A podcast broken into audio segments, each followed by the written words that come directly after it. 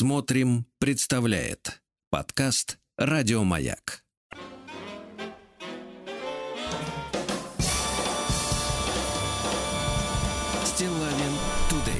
Я даже не знаю, честно говоря, ребята, как доброе утро, как реагировать на этот вот Да никак. выход. Ну, это прекрасная О, музыка. Прокофьева. Доброе утро. Здравствуйте. Прокофьев, ладно, а кто вот э, хлопал? Хлопали. Так в консерваториях, вы знаете, я бывал в консерваториях, филармониях, там не свистят, не свистят, я точно вам говорю. Друзья мои, ну что, доброе утро вам всем, да, товарищи? И, э, слушайте, ну, я смотрю, поднимается вторая волна Кижуча. Мы сегодня, да, во-первых, сегодня вышел на тропу, э, я бы сказал, на рыбалку вышел наш тяжел- тяжеловес, э, южно-русский сказитель э, Виктор. Виктор Гюго. Но самое потрясающее, подтянулись новые таланты. Я вам сегодня вас, сегодня вас познакомлю с Хокку Акиручи. Очень хорошо. Это японская культура, Э, философская. Сначала проза.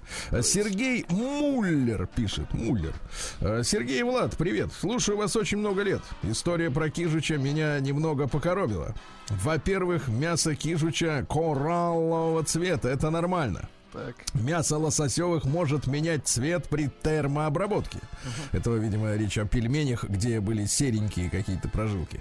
Во-вторых, изначально мясо лососевых рыб изначально, два раза изначально, э, разное по цвету в зависимости от сорта рыбы. В-третьих, и самое главное, говоря о вчерашнем выпуске, что у кижуча крючкообразная пасть, морда, челюсть, так это происходит э, с рыбами семейства лососевых только в период нереста, когда он идет на женщину, понимаете?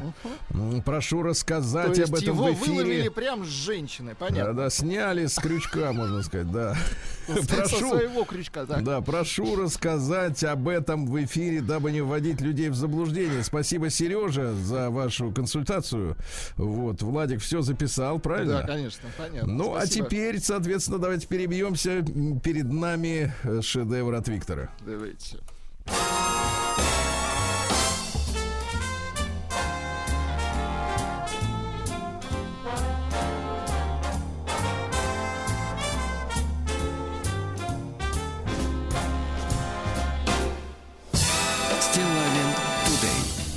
Давайте мы сразу э, Виктора э, сейчас оставим на сладкое, да? Хорошо, так.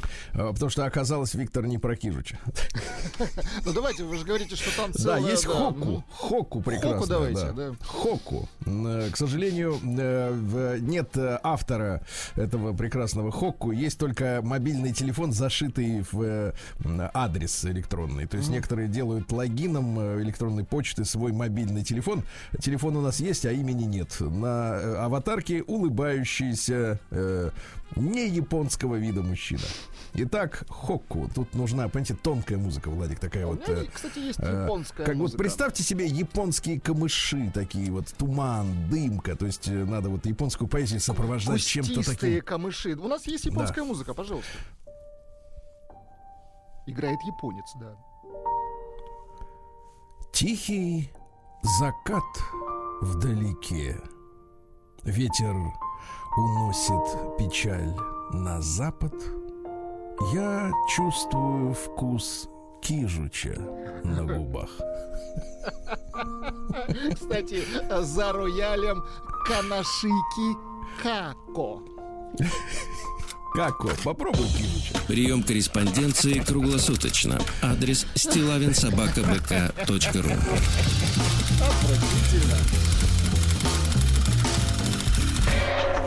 Фамилия Стилавин 2 Л. Так вот, все-таки к Виктору, к нашему, да? Да. Э, Виктор э, за- заглавил свое письмо следующее. Кижуч умер, жизнь продолжается. Вот в чем проблема.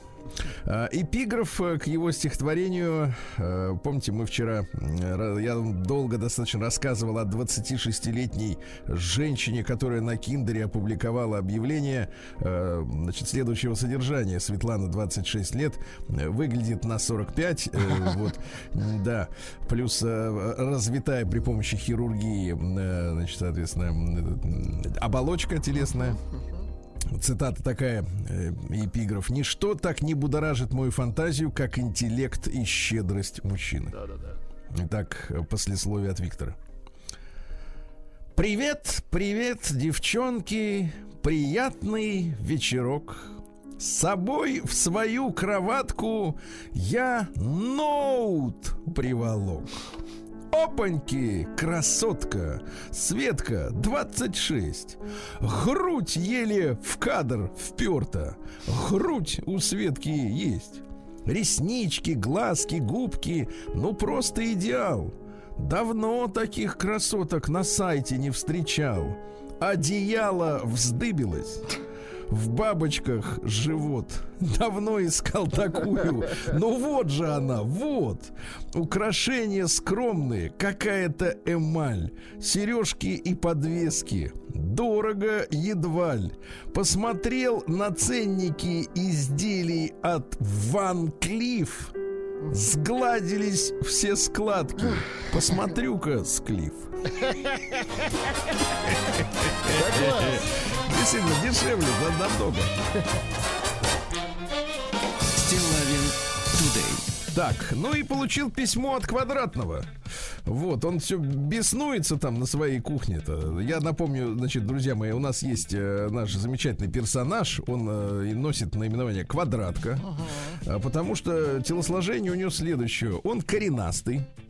Он квадратного, да, куби, кубич, Да. э, кубического такого, да. Да, да, да. И прокачанный в качалке, поэтому вот он так э, наиболее напоминает форму квадрата. Тут все достаточно просто, никаких тут э, иллюзий особенных Кстати, он нет. нас слушает, благодарит за трек, вот, открывающий. Пишет, доброе утро, товарищи, хотел позавтракать, в итоге трясу башкой. Кстати, волос-то, волосев немного на его Надо башке. подстригаться, подстригаться, да.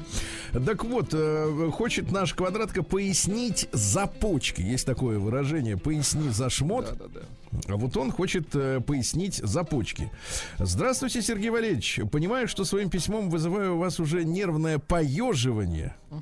Да нет, брат, ты меня плохо в этом смысле знаешь. Мы тертые, да. Какого только добра не приносит почта. Да и глаз поди уже дергается от моего эпистоля в вашей почте. Имеется в виду эпистолярный жанр. Но я, как всегда, иду в виртуальные гости не с пустым балабольством, а по делу. А дело вот какое. Сидим мы, значит, с благоверной, ну, это по-нашему, спонсорша-кормилица. Ужинаем. Она хлебает суп фасолевый. Я пельмешки. А для настроения решил таки завести шарманку, то есть мудрозвон в переводе на иностранный смартфон. С вашим утренним подкастом. Когда услышал про себя, то, насторожившись, бросил жевать пельмень.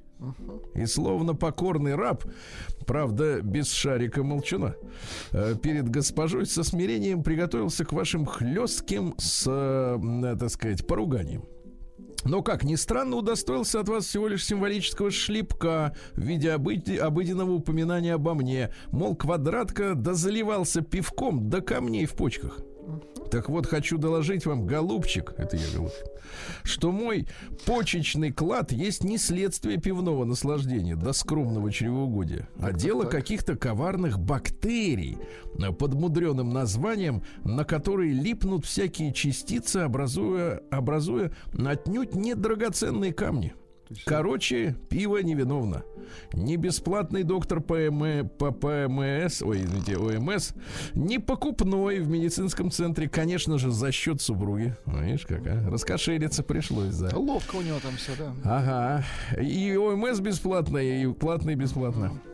Не запретили мне наслаждаться напитком. Кстати, я не претендую своей житейской писанины на какие-то регалии, ведь куда более складными являются, как говорит моя жена, сказки пожухшего Казановы. А да, он же учитель сценической речи. Давно, кстати, не появлялся у нас, да? Но мне очень приятно, что слушатель Максим отметил мой роман с камнем в своем письме, да еще такой высокой оценкой. Теперь хочу объясниться по поводу, кто в доме командир. Ну-ка, давайте. У нас же важно, да? У нас же, как говорят женщины, сейчас в семье равенство. Кто платит, тот и танцует. Обычно Да. так. А как Вообще, у конечно, них? семья, как и, как и дома, не место для дискуссий, мне кажется.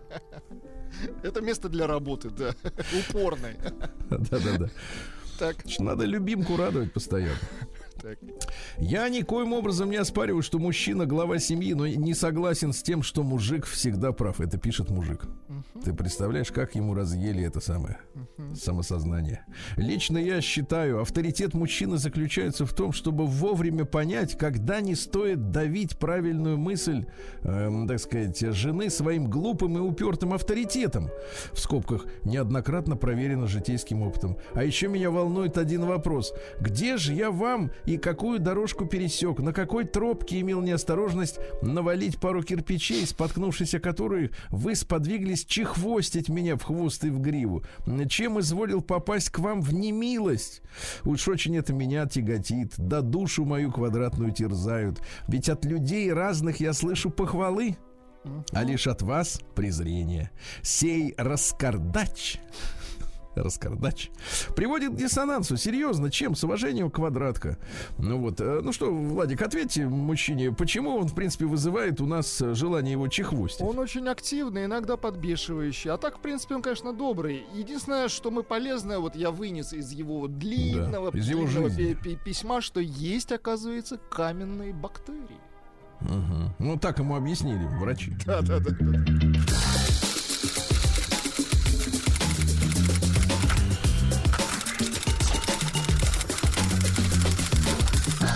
Приемная нос. Народный омбудсмен Сергунец. Да. А, друзья, я хочу познакомить вас с письмом от Елены, э, которая отреагировала на одну из наших э, тем дня. Помните, мы с вами говорили об уровне жизни. Uh-huh. А, значит, э, а, оттолкнулись мы, смотрите, от громогласного заявления э, господина Кудрина, который говорил, что сейчас э, россияне живут, если память не изменяет, на 10 или на 20 процентов лучше, чем в Советском Союзе. Ну, лучше, Помните? в любом случае лучше, чем в Советском в Союзе. В любом да. случае плюс, да. да. И звонили слушатели, мы обсуждали, Хазин звонил, помните, да? Вот, э, поговорили о том о сём. Э, вот Елена. Елена, на всякий случай, сообщает вам, Владик, что ей 65. Очень хорошо. Там жизнь есть. Вот. Это так давайте что, поскольку мы получили... от тех, кто добрались до пенсии. Да, да? поскольку мы получили оттуда письмо, Потому то там, что принципе... мы, мы там еще не бывали. Как бы многие хотят туда попасть. Но видите, вот письмо оттуда. Оттуда. Это мечта такая. Да. Таких, честно говоря, не видела. Немного, да? которые хотят. Отвратительно. Здравствуйте, Сергей Валерьевич. К вопросу о том, в чем можно измерять уровень жизни. Моя мама в свое время придумала такой показатель. Сколько килограммов мяса она могла купить на месячную зарплату. Вы, кстати, так когда-нибудь считали? Никогда не считал. Вы вообще мясо-то кушаете? Ну, я стейки ем, конечно, но это... Стейки? Да, как и вы. Ты вы мне... ешь? Да, вы мне сказали, каких стоп. готовить, я стал, да, тоже их есть. Да. Я ну, показывал, часто. но я не на своем. Нет, нет, на своем, на своем. Какой ужас. Да, да, да. Он ну, ест, конечно, немного, ребята, он ест стейки. Я даже боюсь, я даже не буду спрашивать, чем он их запивает. Даже не буду об этом. Да только это некрасиво. Водой, водой. Итак, она начинала свою трудовую деятельность, пишет Лена о своей маме, в 1948 году. Ну, давайте так скажем честно, при Сталине. Учительницей в школе, а закончила в 84-м. Хорошие цифры, 48-84, да, вот это. 65, да, это такие крепкие цифры. Опять вы 65. Ну, вы, слушайте, ну вы так пропиарили, ну как, я ну, теперь хорошо. завидую, да. Э, да. Значит, э, заведующий кафедрой в высшем учебном заведении завершила. И оказалось, что на свою зарплату, э, что в 48 году, что в 84-м, она могла купить примерно одинаковое количество мяса. Конкретных цифр не привожу, не уверена, что их хорошо запомнила и подсчеты эти развивать не буду, можно было прикинуть, сколько килограммов мяса мама могла купить после того, как вышла на пенсию уже в 84-м, и сколько кило мяса сейчас может купить пенсионер на свою пенсию. Подозреваю, что это тоже примерно одинаковые цифры, подозреваю. Только мясо сейчас очень разное. И, соответственно, цена у него разная. А тогда было просто мясо, понимаете? Uh-huh цена не слишком. Тогда не было ваших любимых стейков, которые вы отжариваете. Вообще, так и мясо не всегда можно было найти, я вам больше скажу. Да, его еще нужно было, так сказать, подловить. Вот как. Ну, не думаю, что так было все во, во все периоды, но тем не менее. Ну, не, ну был дефицит. Да. Но это уже 80-е. И, наверное, конец 70-х. А тогда было просто мясо. Цена не слишком отличалась для разных частей туши. Понимаете, да? Угу. Вот вы вот какую часть туши? Риба или филе миньон предпочитаете? Да и то, и то неплохо. Вот, в принципе, видите, вы раз тоже разбираетесь. Да. Заходит. Ну, я Заходит читал хорошо. литературу. А, да, да, да. То есть, вы... то есть, в принципе, вы не едите, вас нам читаете о еде. Я понял. Нет, я читаю ценники и, в принципе, понимаю, что как бы лучше я почитаю. Да, просто, да, берете хлебушек. Да. А мясо продавалось вместе с костью. Вы видите, вы с костью не берете. Хотя, может, э, какой-то. Ну, кстати, есть. для супчика, там, для бульончика, конечно, угу. накостилось. Для тех, кто захочет проверить мамины расчеты, сообщаю, что для подсчета мама брала цену мяса на рынке, потому что в магазине мясо было купить невозможно, его там не было. Теперь вот, обо мне. О чем я и говорил. Угу. Что я больше всего ценю из того, что имею? Свое время. Вот опять возвращаемся, да, к, к, к часам, как в фильмах ужасов. Ну, Тик. 65 так, уже было набрано. Тик, угу. так, да, помните, да? Тик, так вот, в советские времена ничего нельзя было купить без очереди. Даже за хлебом, которого хватало, нужно было немного постоять. Даже в баню нужно было отстоять в очереди, если вы пришли туда вечером. Если мы встречали кого-то из знакомых на улице, и тот человек спрашивал э, и сообщал, вернее, простите, что в таком-то магазине дают, да, такое советское слово, дают или выбрасывают, вот два слова было, да, э, что значит продают, э, то-то и то-то, что мы отвечали? Мы спрашивали, народу много? Угу. Вообще про очереди можно очень много рассказать. Это была большая часть жизни, своеобразная культура, что ли. В эфире прозвучало, что человек мог уехать на север, проработать там несколько лет и заработать на машину. Да, работяга мог. Не думаю, что зарплата учителя на севере была такая, что можно было скопить на автомобиль. Работяга, ты слышишь, как звучит? Но дело даже не в этом. Чтобы купить автомобиль на честно заработанные деньги, нужно было записаться в очередь и ждать несколько лет. Я считаю, что сейчас пишет Лена, ей 65, живу лучше именно потому, что избавлена от очередей. Вот ей, кстати, Лене пишут из, из Беларуси сообщение. Я вчера стоял на почте в очереди 1 так. час 10 минут. Вот, Елена, а? Просто Видите. вам не приходят посылки. Нет, ну дело в том, что на, на почте-то России услуги-то по божеским ценам. Угу. А какой-нибудь филе миньон за две с половиной тысячи кусок, он, соответственно, лежит родимый и ждет, угу. и, так сказать, и это он в очереди стоит, понимаете. Тут, видите, работает формула время-деньги. Угу. То есть, если у тебя есть время, но у то нас, нет денег. Да, в Советском Союзе еще была некая такая опция достать продукт мало да. иметь деньги, мало. Просто надо вот. было еще найти его. Вот что. Вот. А когда есть деньги, нет времени, понимаете, угу. да? То есть вот в этом есть запутка, понимаете? Сразу и деньги, и время не бывает. Вот, вот это проблема, Владик. Проблема. Деньги, время.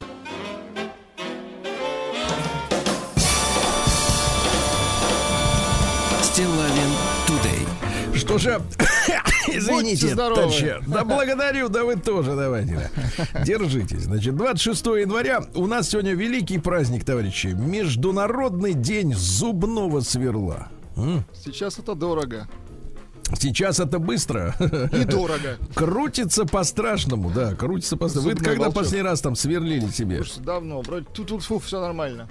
Думаешь, больше не, не придется, да? Ну, не будем загадывать. Опять же, вот видите, 65, еще надо добраться до этого возраста. Ну, то есть next stop 65, тогда будет сверлиться, я понимаю. Международный день таможенника сегодня. Таможня она что, дает добро или нет, правильно? Вот и хорошо. Сегодня Бунказай Бока. В Японии день защиты культурных ценностей от пожаров. Хорошо. Понимаете, да? А, день Австралии сегодня. Приехали каторжники в 1788 м Привезли вот, вместе с собой еще и мух. Лютые каторжники, да. да. да, В Австралии же сегодня таракани бега. В честь этого проводится праздника. Да, ну удобно, в принципе, спортсмены под рукой всегда, Видимо, да? Мы и тараканов привезли. Да. А Всемирный день так называемого экологического образования. Ну, честно говоря, вот, э, знаешь, вот так вот, если вот по-наивному, по-детски, я эту тему понимаю как важную, да? Но столько спекуляций, так называемый экологизм под предлогом экологии столько, в общем-то, творится мути, что, честно говоря, уважение пропало. Доверие пропало, да. Затаскали тему, затаскали. День супругов сегодня, да. День шелфи.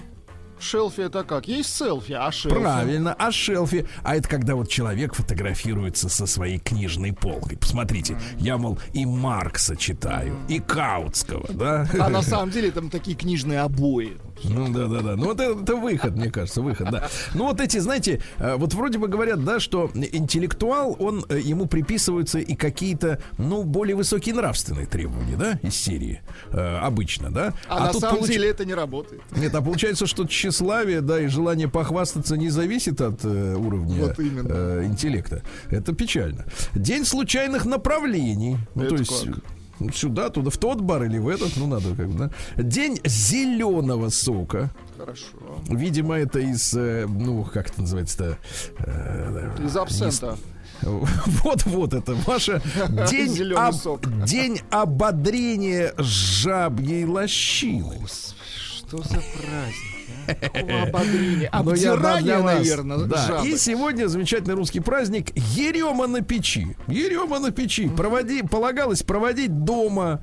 Люди так и говорили. Ерема на печи, болезнь одолей и больше не болей. Так да. спортсмены говорят, одолей. Да-да-да. А что, какие приметы пословицы? Если кошка катается по половицам, по полу, тепло в дом стучится. Если стену дерет, Угу. Не Настя у ворот. У кота, кстати, можно было попросить и излечение от болезни. Вот попробуйте. Угу. Старики советовали. Заболеть, чем да, старики советовали в случае непонятного недуга, ну то угу. есть непонятно. Обратиться наблюдать, к э, куда, куда чаще всего присаживается кот. Угу. Встать на это место, не сходить на него подольше. Говорили, что там вот хорошая энергетика. Ясно? Очень хорошо. Ну, было, было, было, было, Да. А в 1525-м появилась первая печатная карта Руси, карта московских земель. До этого были рисованные все. До этого мы как бы воображали себе, сколько у нас есть. Теперь вот четко, вот от сих до сих, да. В 1714-м Жан-Батист Пигаль, французский скульптор, э, чем занимался-то? Он э, был одним из э, привилегированных скульпторов у мадам де Помпадур. Помните? Личный скульптор.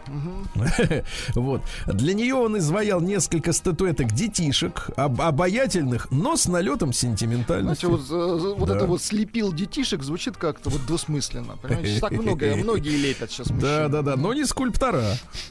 Скульптора. Скульптора. Мы скульптора. Его безупречное с точки зрения анатомии изображение ногого Вольтера которого, в принципе-то, вот... в принципе-то люди ногим не видели, правильно? Вот в этом проблема. Выполненное незадолго до смерти философа вызвало скандал. Представляете, говорят, да, похоже, но зачем? Вот так вот. Зачем да. мне одел? Да, ребят, в 1763-м прекрасная, э, прекрасный подменщик родился. Родился Жан-Батист Бернадот, как вы понимаете, француз. которого Наполеон э, назначил своим указом королем Швеции и Норвегии.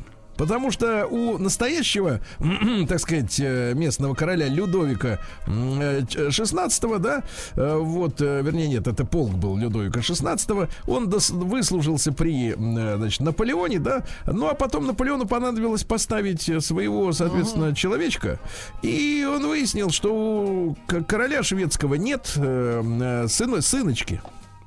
И тот говорит, ты давай усынови вот его. И, uh-huh. соответственно, будет он королем. Но там из приколов, э, что когда он умер э, в 1844 году, на теле обнаружили татуировку на французском языке «Смерть королям».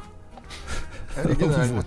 Это он в бытность революционером, э, так сказать, себе набил татуху, да? Вот. Но самое это интересное, представляете, смотрите, вот и у шведов, значит, поддельная династия, произошедшая от солдата французского, да? В Англии правят немцы. Слушайте, сплош, сплошное вранье. Да, да, нет, серьезно, это же немцы. Там никаких Виндзоров там никогда не было. Это саксон-готская, кобурская династия. Слушайте, они, да и это немцы. слушайте, их римляне топтали, сколько там? Да, лет. то есть вот сами англичане-то, они где так вообще? Где Кто ими? Только да, ирландцы, наверное, вот самые оригинальные, может, остались. Да.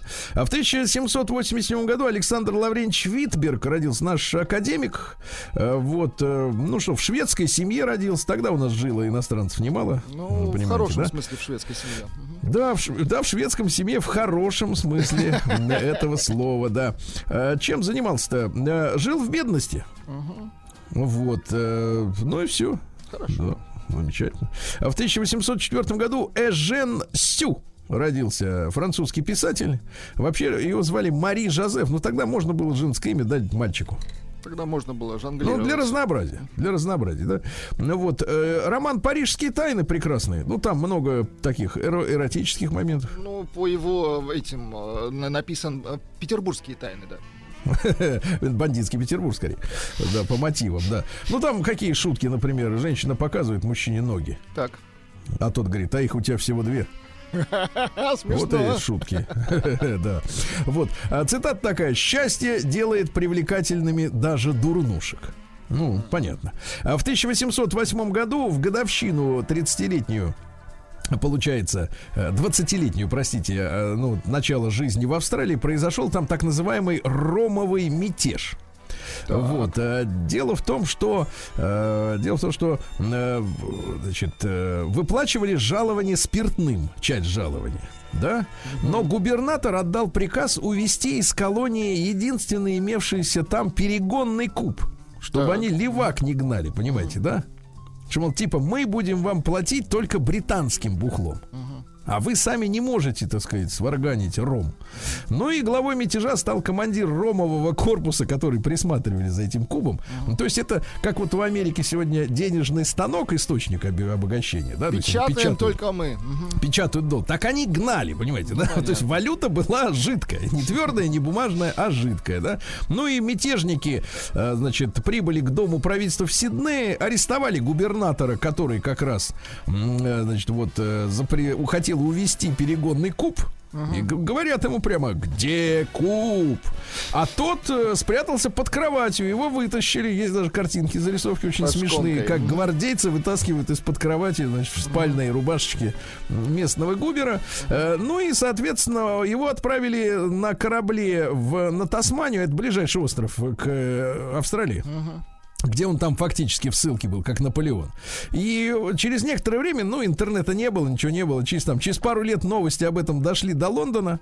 Ну, вот, английское правительство говорит, что за дела? Вот, но решило этого свергнутого губернатора отозвать, потому что что-то он не справился. Uh-huh. Вот. Полк расформировали.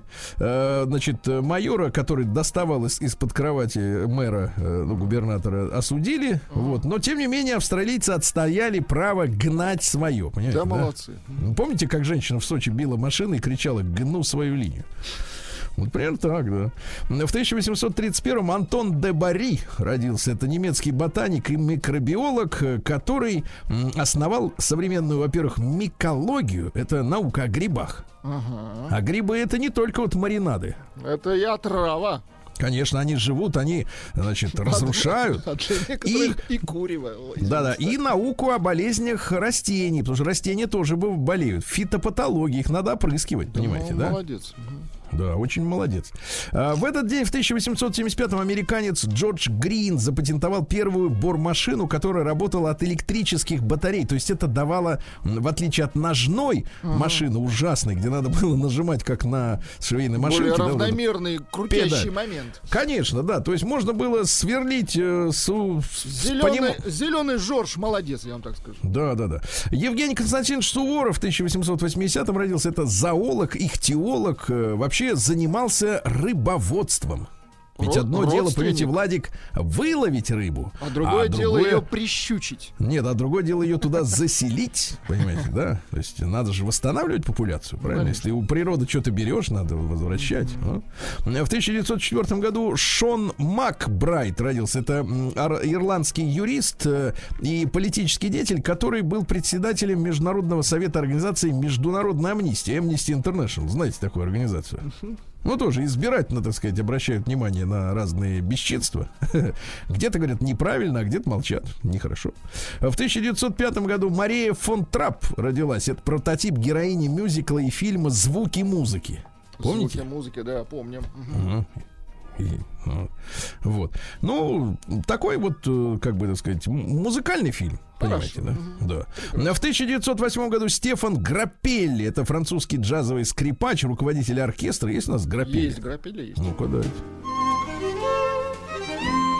Вам вообще скрипка нравится? Как инструмент?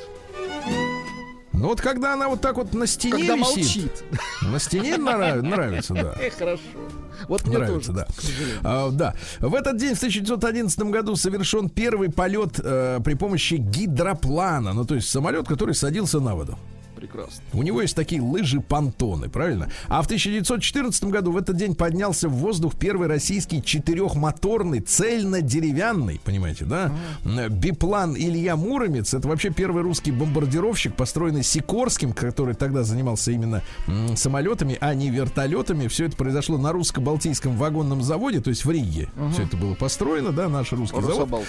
Да и Рига была русский, русский город вполне. Да, так вот, э, Илья Муромец э, чем замечательный самолет-то? Там даже душевая кабина, ребята, была. Да класс. Моешься, а вниз течет. Нет, летишь и моешься. Да класс. Да-да-да. А В 1918 году Филипп Хосе Фармер родился, американский э, писатель-фантаст. Э, Вот, ну, например, «Мир реки» у него был такое, было произведение, да, понимаете. А начинал он с, э, с повести, написанной ровно 70 лет тому назад, называлась она «Любящие», то есть, э, ну, или «Любовники», «The. Lovers», Э, вот, которая рассказывала об сексуальных отношениях между человеком и инопланетянкой. Вот это хорошо. Вот это бы почитать нам, Сергей. Обычно ж нам как рассказывают? Обычно, что инопланетяне, они нашими женщинами интересуются. Нет, а- обычно расскажут, что у них вообще дру- дру- другая система. То есть нам даже вот они не подойдут нам, понимаете. Да. В 18 году родился Николай... Да. Николая Чаушеску, ну, оболганный э, президент Румынии, он, конечно, чудило. Так, сам-то по себе был. Но его очень быстро расстреляли э, после Ну, румынской жестко, революции. да-да-да. Э, Когда англичане писали, что Чаушеску убил 120 тысяч человек, хотя в результате протестов нацменьшинств на границе там с Венгрией, по-моему, происходило, там погибло, ну, несколько десятков человек, на самом деле. Вот. так. И работали снайперы, как в Киеве, кстати, говорят. Было, было, было, было, Вот-вот. Да. э, ну, из э, Чаушеску цитату хочу. Давай. Да. Э, мы не можем доверять никому, даже собственной семье. Ясно? Вот так. Вот так. А в 21 году родился Акио Марита. Это японский бизнесмен, который основал корпорацию Sony. М-м. Поздравляем, Корпорацию Соня. Sony. Ну, чем сегодня, в принципе, отличается Sony от других аппаратов, э, если вот так вот давайте взглянем на ситуацию. Э, э, очень замороченное меню. М. Очень замороченное и вот ну, интуитивно непонятное, к сожалению. Как японское какое-то, да, вот, вот чем э, техника, да, отличается современная, к сожалению. Вот, но он написал, э, так сказать, э, что книжку после, по-моему, там трех поздно уже, да, на тему того, что воспитывать детей надо до трех лет. А Да, дальше уже мы все. еще благодарны ему за Волкман Соник кассетный. Конечно, пеш- за пешехода мы ему благодарны, да, Ну что за цитаты какие? Самое важное э, это не обвинить кого-то в ошибке, а поскорее узнать, что ошибку вызвало. Так, понимаю. Вы не можете продать, если люди не хотят, не хотят купить. Хорошо. Это, в общем-то, логично, правильно? А, Никогда ни- никому не доверяйте. При этом я имею в виду, это не как Чаушеску, это по-другому. Никогда никому не доверяйте, при, но при этом я имею в виду, что не следует доверять другому работу и надеяться, что он выполнит ее так, как хотите вы. И, наконец, блистательная цитата, которую, мне кажется, надо выбить в золоте, и чтобы это вот было где-нибудь в центре. Давайте. И вот э, с, с подписью. Я верю, что люди работают ради удовольствия. Я хочу верить в это. Вот так. Да-да, нет, он верит. В 24 году, что ж, сегодня Петроград переименован в Ленинград по просьбам трудящихся, естественно. Да, а те же трудящиеся в обратном переименовании уже не участвовали. Ага. Вот. А В 25 году родился Пол Ньюман, американский актер. Э, вот. Замкнутый образ жизни вел. Э, Ну, любил очень. неплохой, да. Да, любил очень автомобильные гонки. Ну, у нас есть кто, артисты разные, э, так сказать, есть. Кто-то на самолете летает, этот тут на машине катался.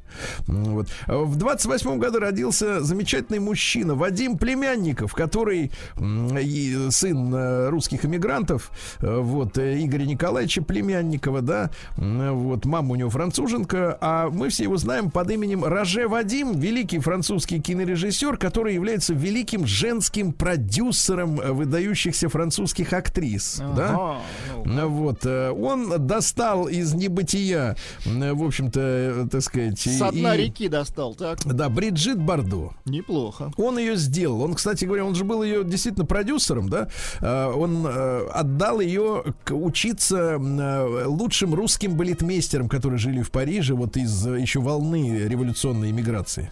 Они научили ее ходить. То есть они фактически ее научили двигаться, наклонять голову, складывать руки. То есть фактически Бриджит Бардо это не личность, это, ну, я имею в виду в медийном плане, да, это, собственно говоря, продукт, это проект.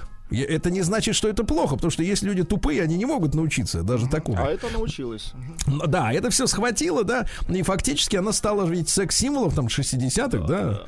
да. Значит, у него, естественно, много было браков, вот, из Катрин Денев, из Джейн Фонда, из, Кат, из Катрин Шнайдер. Я вот, помотала да. его так, да. Ну нет, ну мужчина был элегантный, по-настоящему любящий женщин, понимаете, да?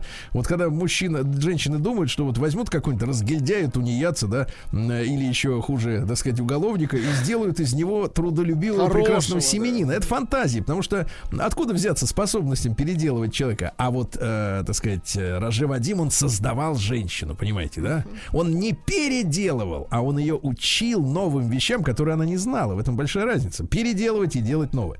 Значит, а что он говорил о Бриджит Бардо? Посмотрите, потому что многие восхищаются такими вот uh-huh. успешными э, женщинами, да. Так вот, для девушек, мечтающих постичь рецепт ее успеха, читателям, завороженным теми путями, которые приводят к славе, спешу сказать, что будущей звезде мирового кино было в высшей степени наплевать на появление ее фото в Париматч, ну это популярная газета, и на новые контракты с кинопродюсерами, она, Бриджит Бардо, мечтала о цветном коврике в гостиной и высчитывала шансы на получение в подарок от мамы лиможского розового фарфорового столика. Понимаете? Романтично, да. Она не думала о том, чтобы купить яхту, понимаете?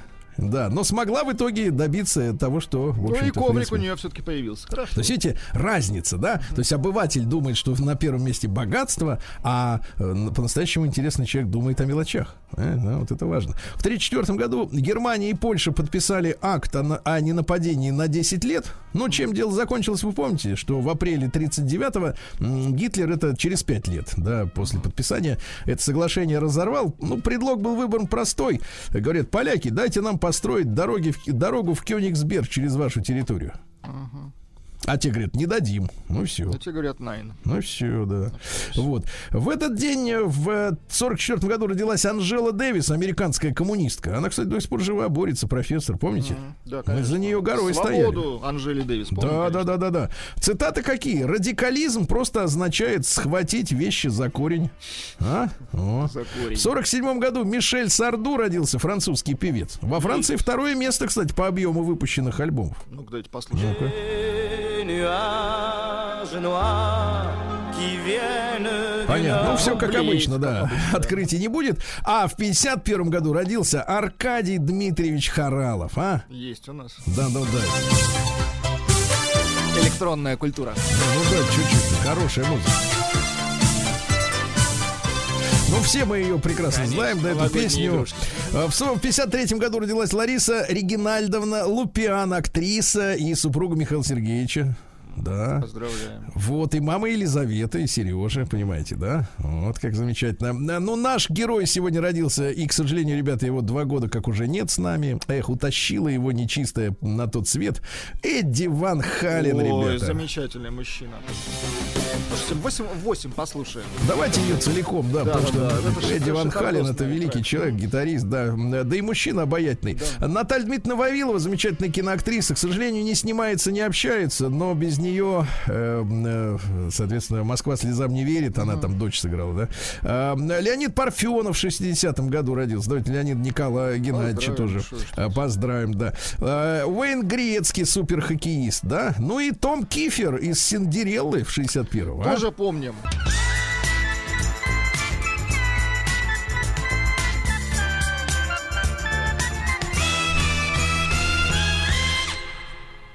Стилавин Тудей.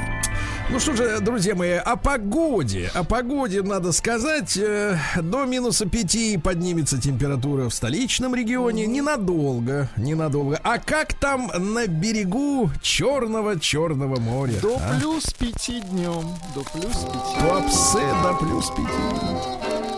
Отвратительно. чтобы песней своей помогать вам в работе, дорогие мои. Туапсинцы, а? Да. Хорошо? Вот, да. Ну, давайте посмотрим на картину криминала в этом. Не, не только криминал. А в Туапсинском районе полицейские задержали подозреваемого в краже цветных металлов. 60-летний местный житель хранил медный лом 20 килограмм. Кстати говоря, цена немалая у него. На две- на 12 тысяч рублей собрал лома. Неплохо. И пока он спал, значит, лом исчез. Э, Сотрудники следственной группы осмотрели место происшествия, изъяли следы рук к вора. Следы рук. Вот. А Задержали ранее судимого за кражи 26-летнего местного жителя, который проживал по соседству. Да. А похищенный металл мужчина сдал в ближайший пункт сдачи металла. Вырученные деньги потратил на личные нужды. Ну, каждый представит себе какие. Да. А в Туапсе у здания водоканала разлилось целое озеро. Хорошо. Да, пресное, наверное. А В Туапсе, в Туапсе полицейские задержали мужчину, который похитил забытый на крыше автомобиля телефон с банковскими картами. Мгм. Подрезал, понятно. Да, смотрит, опаньки, подъезжает. Мне крыша. такой нужен. Да. А в Туапсинском районе на скамью подсудимых отправлены нелегальные лесорубы. Да Где там лес-то нашли в Туапсе? Это, лесорубы следопыты. Да. Выследили, да, деревья. Да, А, к сожалению, в Туапсинском районе не выдержала крыша э, жилого дома под тяжестью снега. Представляете? Многоквартирный барак не выдержал. Жертв нет. А житель Туапсе толкал по скользкой дороге автобус в гору. Молодец. Силач, да. Вот. Рухнула также под тяжестью снега крыша автозаправочной станции. А в центре Туапсе мужчина взломал ролетту. Это что такое? И ролетта это роль ставни. А, Ну, ролл ставни. Да. Называется ролетта. И обокрал секс-шоп. Заодно прекрасно. Да. Значит, 41-летний мужчина украл некоторые товары и 14 тысяч рублей с кассы. То есть все 14 тысяч. М, Мужчины, мужчину задержали у него дома, когда он как раз игрался. Выяснилось, что деньги он уже успел потратить, а вот игрушки как раз были, так сказать, при нем. Да. Ну, еще пару сообщений. В Туапсе кирпичная стена придавила шедших мимо людей. Жаль. Жаль. А в Краснодарском крае, э, значит, в Туапсинском районе э, гостевые домики автокемпинга провалились в огромную трещину в земле. Вы представляете? Ужас. В лесном массиве, вот вы говорите, где лес? Вот он, лесной массив, туда Хорошо. шли лесорубы.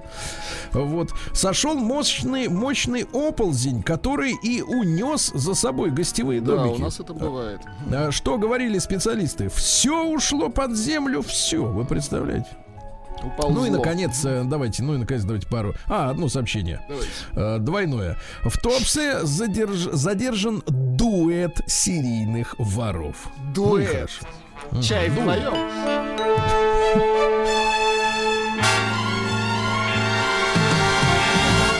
Стилавин Тудей. Да, россиянам рассказали о лучших продуктах э, для повышения уровня тестостерона. Вот вы нуждаетесь в этом? Нет.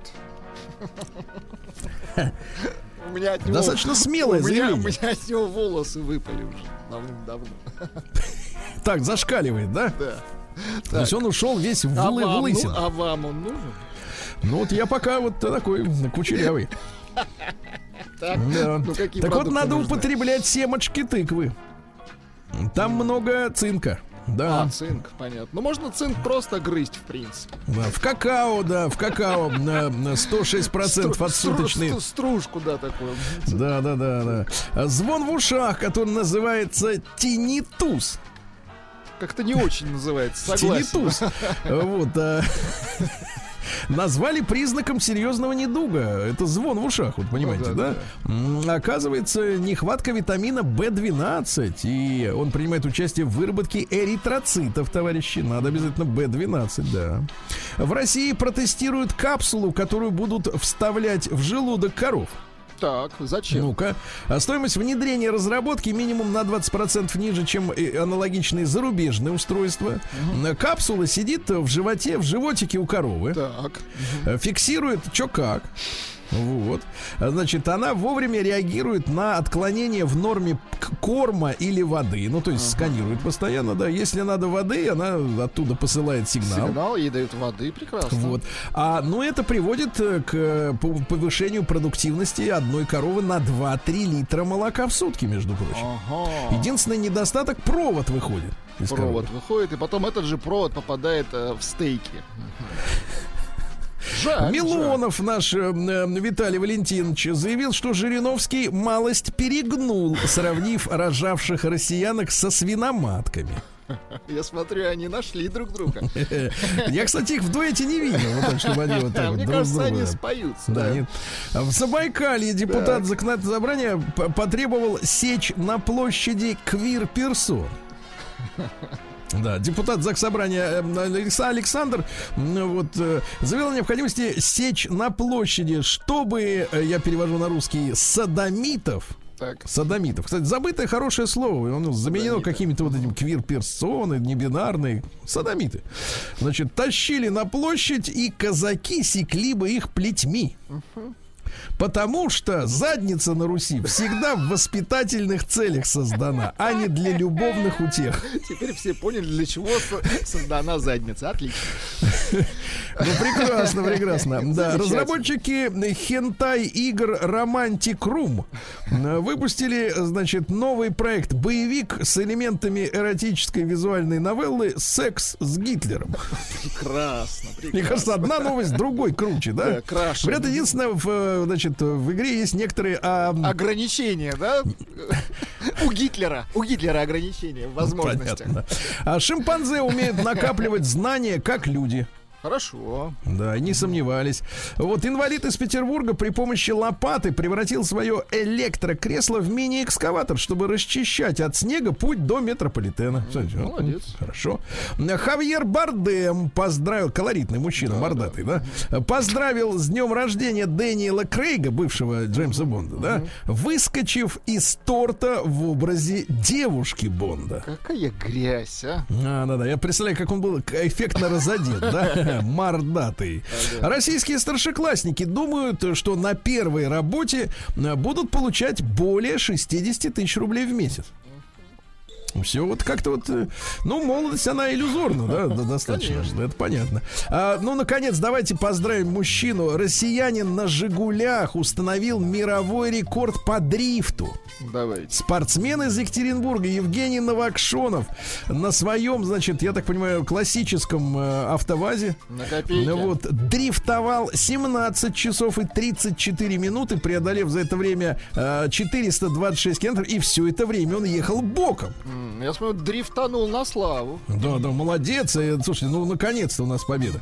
А, э, Сергей э, Михайлович Миронов, лидер партии «Справедливая Россия», предложил платить зарплаты футболистам только за победу. Ну вот хоть кто-то сказал вот реальное дельное предложение, понимаете? Нет, ну мне кажется, это тянет на обсуждение тянет, как-нибудь на абсолютно этой недельке, да. А большинство россиян в день зарплаты тратятся на ресторанную еду, покупают, э, заказывают, да, Жаль. тратятся. А потом доживают последние деньки перед следующей зарплатой уже на макаронах. Пишут наши слушатели, Бардема казакам на площадь. Точно, задница это для воспитания. Задница. Бардема, да. Да, названы, города самыми опасными дорогами для автомобилей. Чаще всего машины э, после аварии не подлежат восстановлению в, горо- восстановлению в городе Брянске. На втором месте антирейтинга Иркутск. На третьем Вологда. Потом идет Калуга. Что интересно, Москва и, и Питер не вошли в десятку самых опасных, э, так сказать, тотальных машин. Да. Дальше, что у нас интересного? Э, Простуженного, простуженным россиянам хотят предоставить трехдневный отдых без больничного. Отлежался и пошел. Ну, Боб. Дилан продал компании Sony весь каталог, записанный им за всю жизнь музыки, и обещал больше ничего не писать. Ну, видимо, деньги понадобились. Отдайте, пожалуйста, вот э, его голос это? мерзкий, пожалуйста.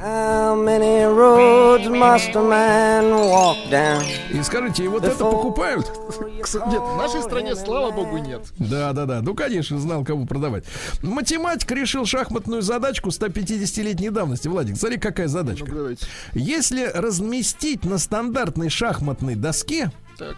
8 ферзей, угу.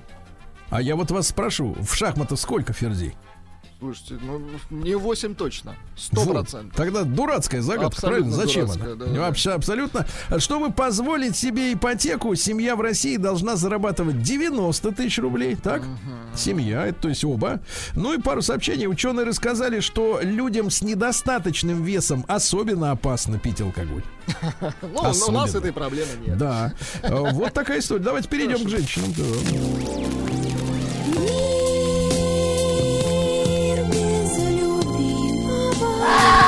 Так, ну что, давайте-ка о женском пьянстве и алкоголизме. Каждая третья девушка, которая любит вино, увлечена видеоиграми. Ага.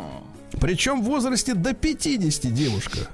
50, Ты да, рубятся. Прекрасно. Кроме того, потребители вина, смотри, чем они интересны, эти потребители, ну больше увлекаются музыкой. Угу. Кинематографом. Тянет, под Больше да? скупают товаров для дома, а те, которые, как вы, сидят со стейком с мутным видом, они ничего этим, этим не занимаются.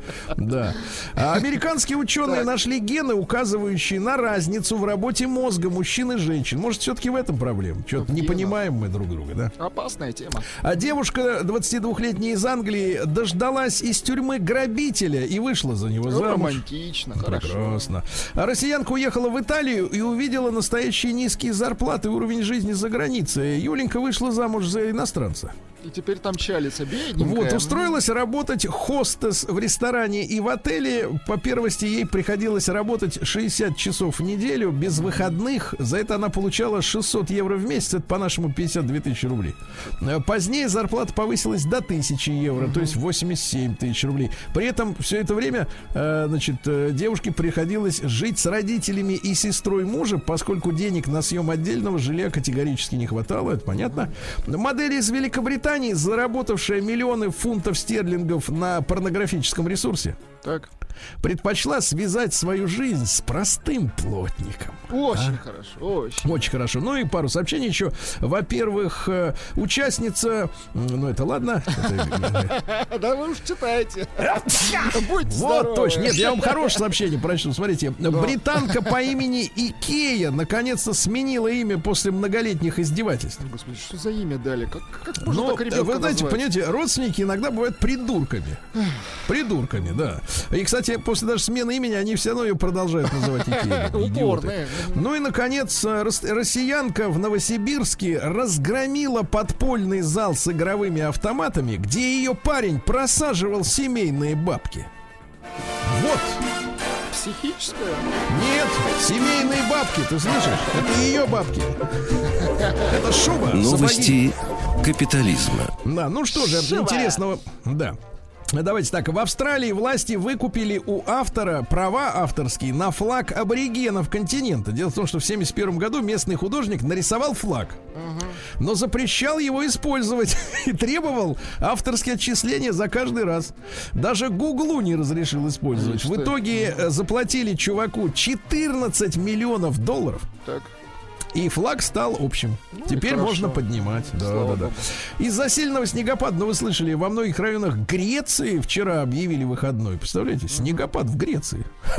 Вот, э, в Стамбуле аэропорт не работает до сих пор. Э, британский стартап создал шпионского робота-краба, чтобы, как они говорят, следить за животными. Нет, они будут следить, естественно, не за животными, да. Э, семья, отдыхавшая в Коста-Рике, случайно привезла из отпуска в чемодане скорпиончика.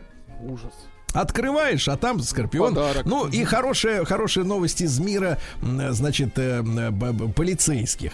В Великобритании вынесен приговор офицеру полиции. Дело в том, что 40-летний сотрудник британской полиции э, представлялся женщинам-автопилотом. э, авиапилотом, Авиа, простите, да?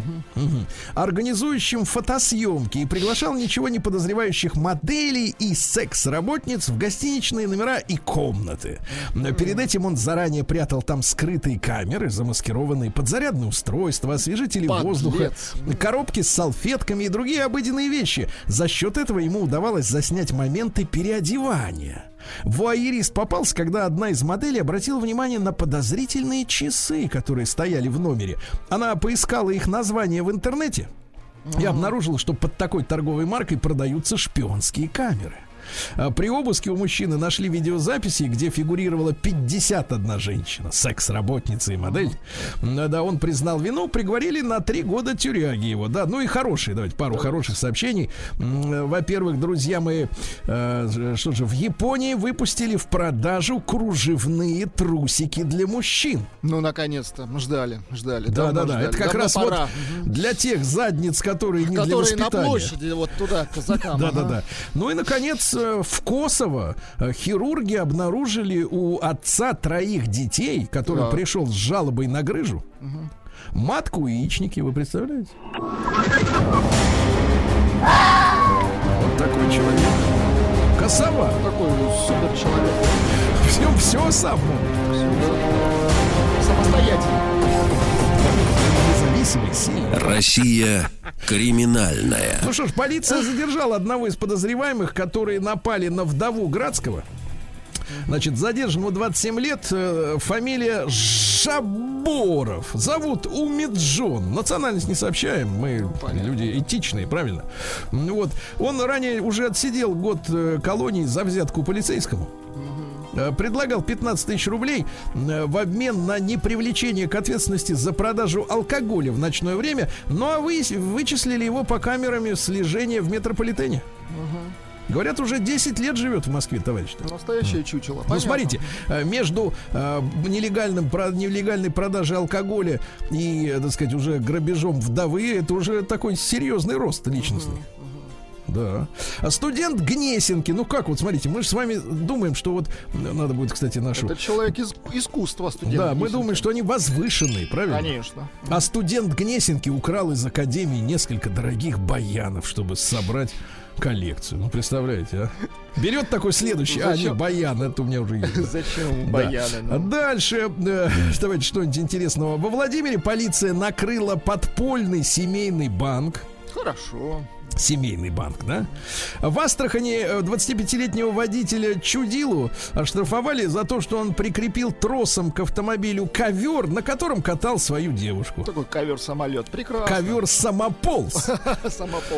Да, театр Олега Табакова могут оштрафовать на миллион рублей за санитарные нарушения. Вы представляете? Пол не моют. Руки не моют, наверное, перед спектаклем, а? Да.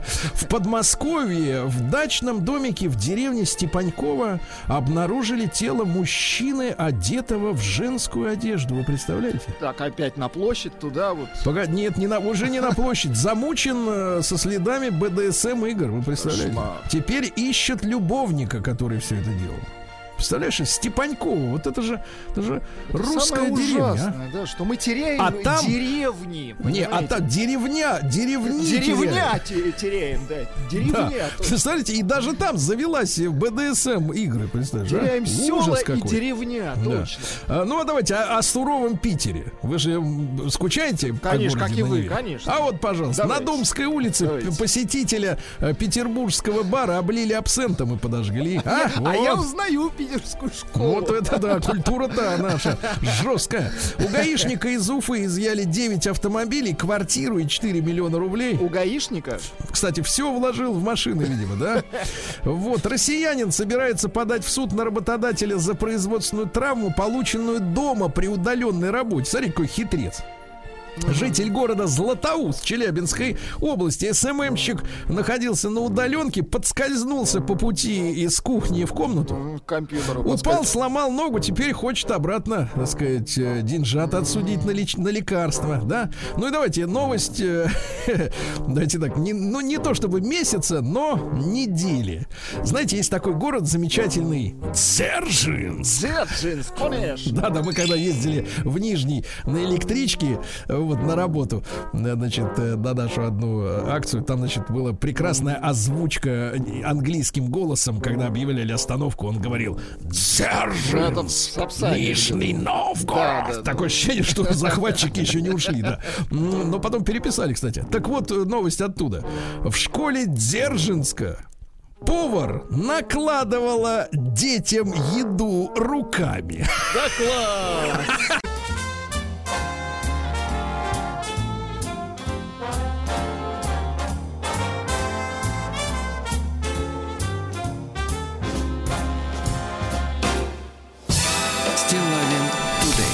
Так, товарищи, а сейчас приглашаю вас всех, и вас, Владик, естественно, да, на всенародное вече. Очень хорошо. Да, не в Новгород великий, а прямо здесь, вот где И не находитесь. на площадь пока, да, казака? Да, да, да. Там туда не надо выходить, там холодно, морозно. Да. Вот. а, слушайте, ну вышла в- вчера, вернее, добралась до меня новость о том, что Простите. Да. Министерство культуры представило проект указа об утверждении основ государственной политики по сохранению и укреплению традиционных российских духовно-нравственных ценностей. А, Весь список ценностей я опубликовал вчера у себя в телеграм-канале Стилавин Today. Можете с ним ознакомиться. Я сейчас э, по нему быстренько пробегусь.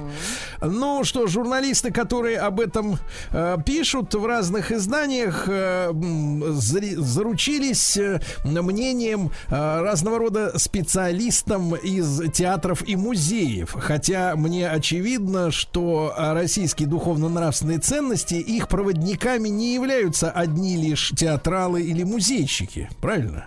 Вот, это ценности, это значит э, те, как сказать-то, те вещи, которые сопровождают тебя в, в повседневной жизни, правильно? А не только, так сказать, э, в уик-энд, так сказать, когда человек отправляется в театр. Ну, что можно сказать? Да, например, спросили журналисты директора Музея современного искусства «Гараж» товарища Белова, м, который ответил, что у меня такое ощущение, что просто чиновникам заняться нечем. Ну, «Гараж» — это такое вот продвинутое место. Я думаю, что даже вы туда не, не ходили Ну, еще. конечно, современное искусство это еще нужно. А, современное искусство, да нет, там есть кое-что интересное, но, конечно, с такими рылами, как у нас с вами, туда там делать нечего. Надо прилично одеться, пахнуть хорошо, в общем-то, да. То есть это невозможно. Вот, знать, Мгм. что смотришь. Значит, смотрите, ребята, да, я вам прочту сейчас список, может быть, вы об этом первый раз узнали, э, но, тем не менее, это важно. И давайте обсудим. Приготовьте уже ваши смартфоны, да, для голосования, естественно. Но э, сначала... Да, мудрозвоны, да, ваши приготовьте. А, значит, позитивные, значит, ценности следующие. То есть вот которые нас должны, как там это написано-то? Э, вот э, написано, написано, на- укреплять, на, укреплять нас. Э, Да. Так вот, первое. Жизнь, достоинство, права и свободы человека, патриотизм, гражданственность, служение Отечеству, ответственность за судьбу Отечества, Владик. Да. Высокие нравственные идеалы, крепкая семья, созидательный труд, приоритет духовного над материальным, гуманизм, милосердие, справедливость, коллективизм, взаимопомощь, взаимоуважение, историческая память, преемственность поколений и единство народов России. Это вот список, а, значит, наших ценностей, да, Ценностей, на данный момент, позитивных. А теперь список мерзостей, которые атакуют наше сознание.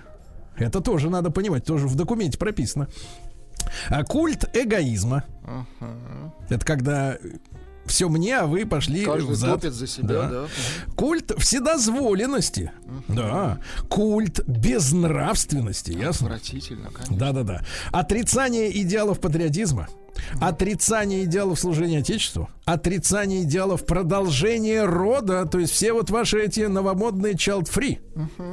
Так. Ждем звонка от Вячеслава. Мне кажется, ему есть что, что Минуточку. сказать. Так. Отрицание идеалов созидательного труда, то есть расплодилась этой мерзости mm-hmm. тунеядцев этих всех, правильно, mm-hmm. бездельников, да? Отрицание идеалов позитивного вклада России в мировую историю. А? Mm-hmm. Хорошо. Отрицание идеалов позитивного вклада России в культуру. Вот, это такие, значит, в этом документе указаны также в проекте, я напомню, проект об утверждении основ государственной политики по сохранению и укреплению традиционных э, духовно-нравственных ценностей в России. Там же указаны источники вот этих мерзостей, там достаточно четко написано, что как экстремистские организации, так и, например, э, целиком, э, так сказать, администрация Соединенных Штатов Америки. Uh-huh. Понимаете, да, и прочие геополитические наши, в кавычках, э, партнеры, да, которые вот подсовывают свою заразу нам сюда. Подтянулись да. тут ваши фанаты, да. уже пишут из Владимирской области Давайте. прекрасно. И, конечно, Сергей, разместить еще портретик Милонова над кроватью. Так, так, давайте, давайте, Милонова. Давайте так, вот именно. Давайте, ребят, короткий опрос, посмотрим, давайте, э, проголосуйте, пожалуйста. Единичка на наш э, WhatsApp WhatsApp и телеграм-портал на номер плюс 7 967 103 5533. Единичка. Да, отличные, отличная идея. Давно пора. В общем-то, одобряю. Э, правильно, надо защищать наши ценности, так сказать, при помощи уже теперь документа, правильно? Правильно, Документ. окружили нас демоны, согласен. Да, и подсовывают. Второе, нет, не одобряю абсолютно. Ну, или вам, например, наши не нравятся ценности, потому что вы, например, иноагент. А? Да. Вот, козырек-то достал, какой крутой, да? Или, например, просто вы думаете, что, в принципе, и так все замечательно, и не нужно нам особо как-то защищать вот наши, например, крепкую семью, смотрите, да? Uh-huh. Справедливость, коллективизм, взаимопомощь. Вот, видите, не надо бороться с культом без нравственности, а? Слушайте, главный эксперт подтянулся. Вячеслав, так. не хотите его послушать? Ну, конечно, конечно, я хочу. Конечно, нет. Давайте, Слава, послушаем. Ваше мнение, товарищ, может быть, чем-то дополним этот да, список, да, потому что да. это проект пока что. Да, Слава, доброе утро. Да. Доброе утро. Да, ну вот э, насчет ценностей. Вот вас колбасят все ваше радио, то превращаетесь в пропагандиста. Нет, Теперь не колбасит. Уже подряд 2-3 эфира вы нормальный человек. Сергей. Нет, погодите, вы а... смотрите, Вячеслав, вы бывший партработник несостоявшийся. Вы должны ответственно да, говорить да. сейчас. Я ответственно говорю, вот, и поэтому вот э, риторический вопрос. Сергей, а когда последний раз вы видели представителя российского истеблишмента, который, как там, ненавидимый вами в Америке, да, избрали президента, он вместе со своей семьей, 12 детей, одна жена, там у Трампа красивая, там у современного э, президента она там другая, да, но четко Постарше. видно, что ребята, семейные ценности во главе угла. Вот где у нас хоть один представитель российской власти показывает своим примером, что вот жена, вот дети, это главное. Вот вместо вот этой всякой чевухи по поводу того, что нас с колена Погодите, погодите, ну что вы говорите, Вячеслав? Ну, посмотрите, посмотрите, какие поэтому, ценности, посмотрите. А поэтому, единство народов России, а?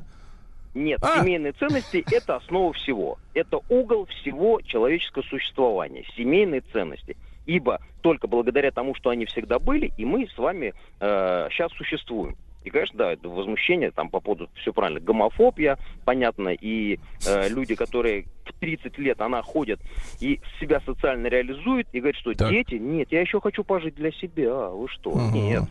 Да, да, да. Вот это, давайте, основа. давайте солидаризироваться, Вячеслав. Конечно, конечно, давайте. Вот, вот ходит и для себя, да, правильно. Она должна ходить для нас. Конечно, правильно? конечно. Вот именно. Давайте, единичка на номер плюс семь девять шесть семь сто три пять пять три. Отличные ценности вышли у нас, да, и, в общем-то, двойка нет, не, не одобряю, абсолютно зря, бессмысленно, или просто ценности не нравятся наши вам, вот, с кисточкой, как говорится. Может быть, чем-то дополнить. Я, кстати, почитал внимательно комментарии, опять же, аудитории аудитории моего телеграм-канала. Стилавин туда, и вы можете тоже при, присоединиться. Но там вот, не раз встречается такая история, что э, среди ценностей не, не, не фигурирует, например, честность. Честность. Угу. Нет честности, к сожалению. Также не вижу э, слова совесть. Вот. Но хотя совесть это все-таки внутренняя да, история, а вот честность ее можно как бы проверить. Правильно? Солгал человек или нет, украл, нет. Да? Мне кажется, честность очень важно включить в список наших, так сказать, национальных приоритетов, чтобы Ну вот мы с вами уже выросли честными людьми, правильно? Ну, надеемся, да. Что Нет, так. ну не мы не надеемся, мы этому уверены просто, да. Ребят, давайте, э, плюс 7, 9, 6, 7, 103, 5, 5, 3, 3, ваши, ваши мысли, соображения, э, так сказать, всенародное обсуждение. Это проект, я еще раз напомню, его еще не подписали, не утвердили, я так понимаю, даже и в Госдуме его не рассматривали. Э, Можно, так сказать, повлиять, дать, э, дать э, власть имущим, э, так сказать, какие-то идеи свои, правильно? Идеи. Пожалуйста, 728-7171 наш телефон. Пожалуйста, отличная, мне кажется, тема. Э, Наконец-то, в принципе, сформулировать э, вот всю эту, всю эту тему, правильно? Потому что мы с вами ведь как бы... э, Что у нас с вами произошло? Когда мы распрощались по своей воле, по чужой, с Советским Союзом, да, у нас в Конституции появилась такая статья, что у нас нет идеологии. Да-да-да, она пропала. Идеология. Вместе со страной ушла. И многие, кстати, мои комментаторы, они говорят, что, а вы знаете, Сергей, вот эти вот пункты, например, которые позитивные, они напоминают кодекс строителя коммунизма. Вот, но у нас, э, как мы отказались э, по какой-то причине от э, собственной идеологии.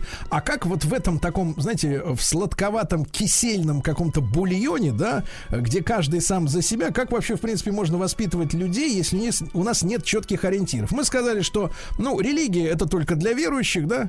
Сейчас, собственно говоря, у нас, э, ну, в принципе, э, люди э, даже, может быть, с какой-то гордостью говорят, что они атеисты, там, э, адвенти... нет, адвентисты это другое, вот, э, ат- ат- атеисты, э, агностики, знаете, вот эти вот, да, расплодились, их много, они гордо говорят, что нет, я нет, вот, но тогда, а где мы берем, так сказать, моральный свод э, поведения, если мы, значит, религия у нас как бы она сбоку припеку, идеологии официальной нет, и получается, что каждый сам себе решает, как быть хорошим человеком, правильно?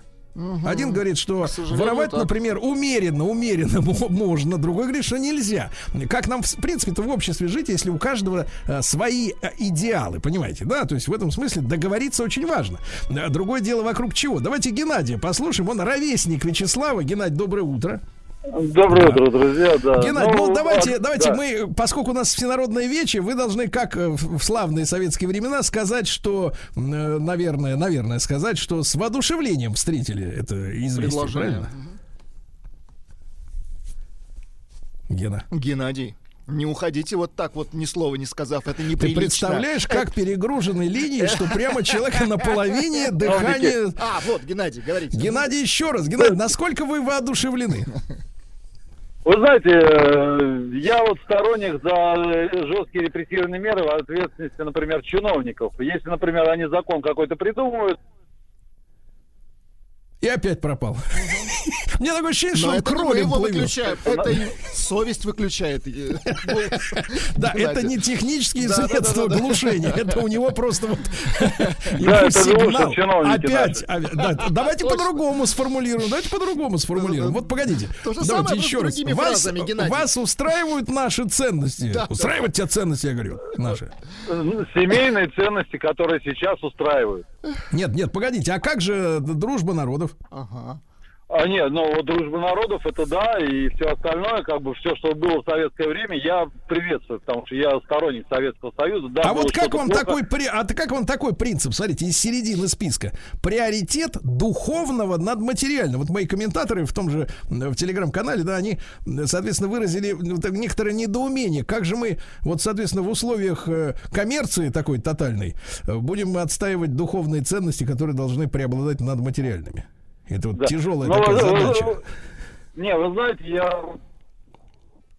Так, так, так, И так. опять пропал. Ты представляешь, а, Гена? Это вот как раз э, материальное над духовным сейчас. Вот именно, не поскупился ты на нормальный телефон тогда, и теперь не можешь выразить свои духовные чаяния. Единичка на номер плюс 7967 103 553. Отличные ценности. Двойка мне не годится.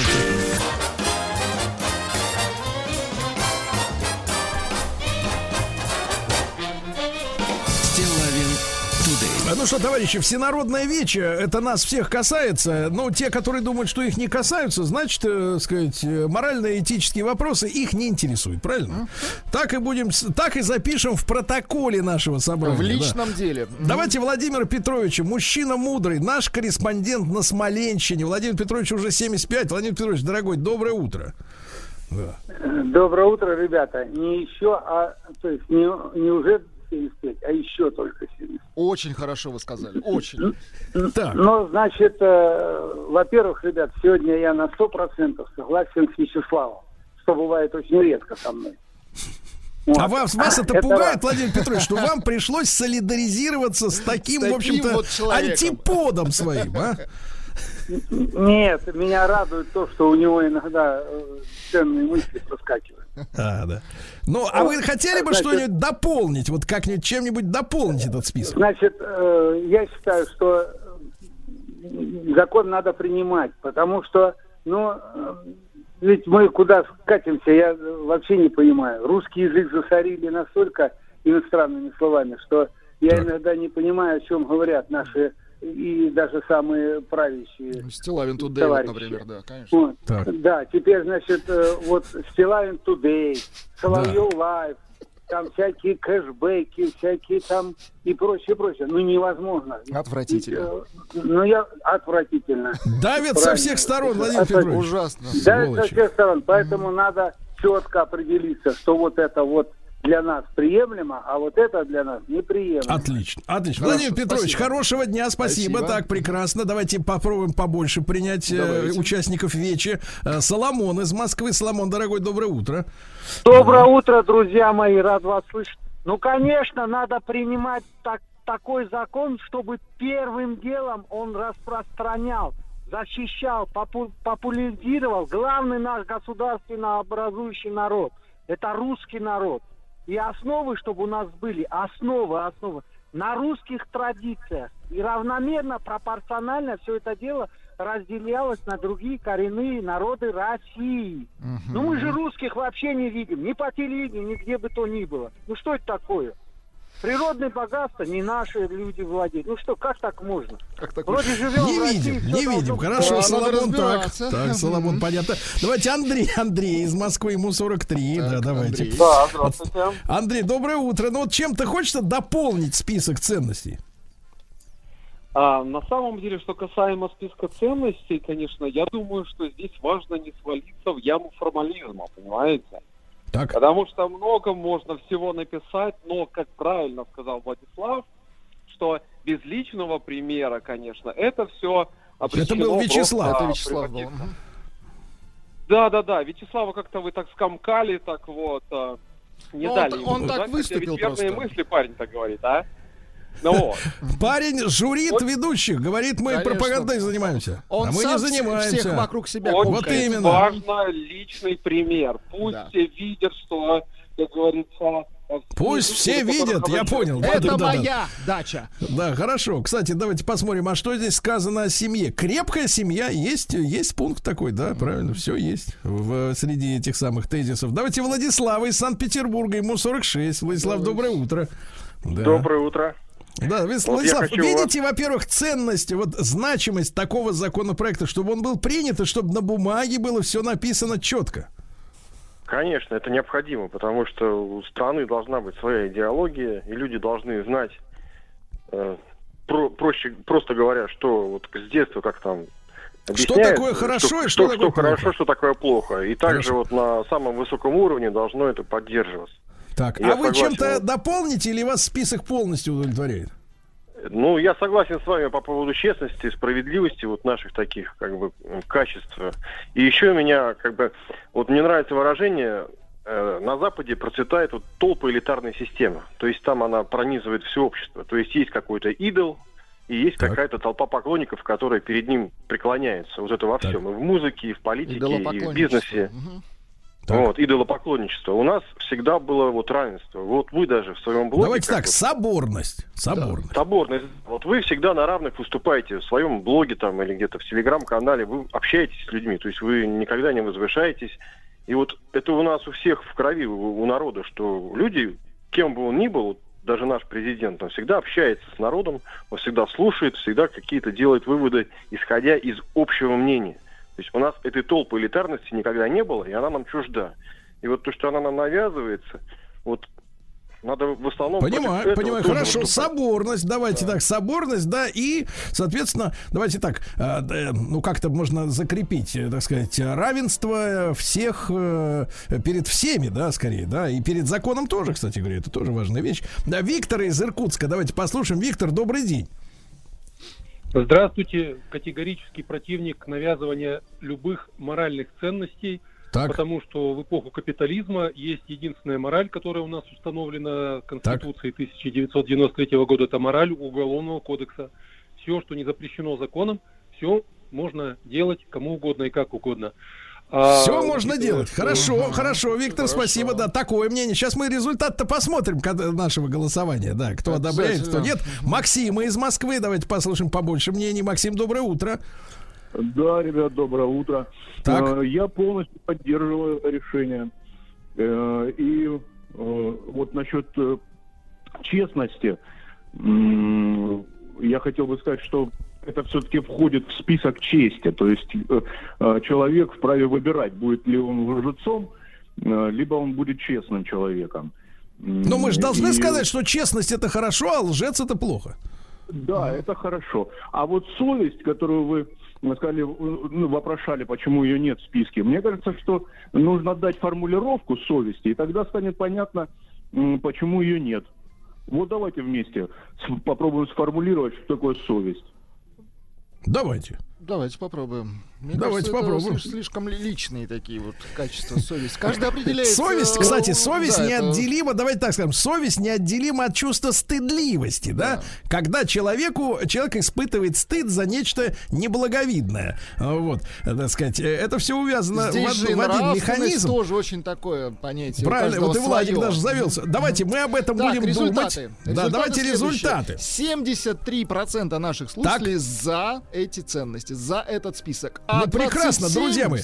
Друзья мои, давайте так. Я сегодня э, рад нашей соборности. Тем, что мы, так сказать, в массе своей понимаем необходимость. А каким уже будет документ, мы, так сказать, должны а в этом я вам участвовать. больше скажу. Стилавин Тудей соборностью красен.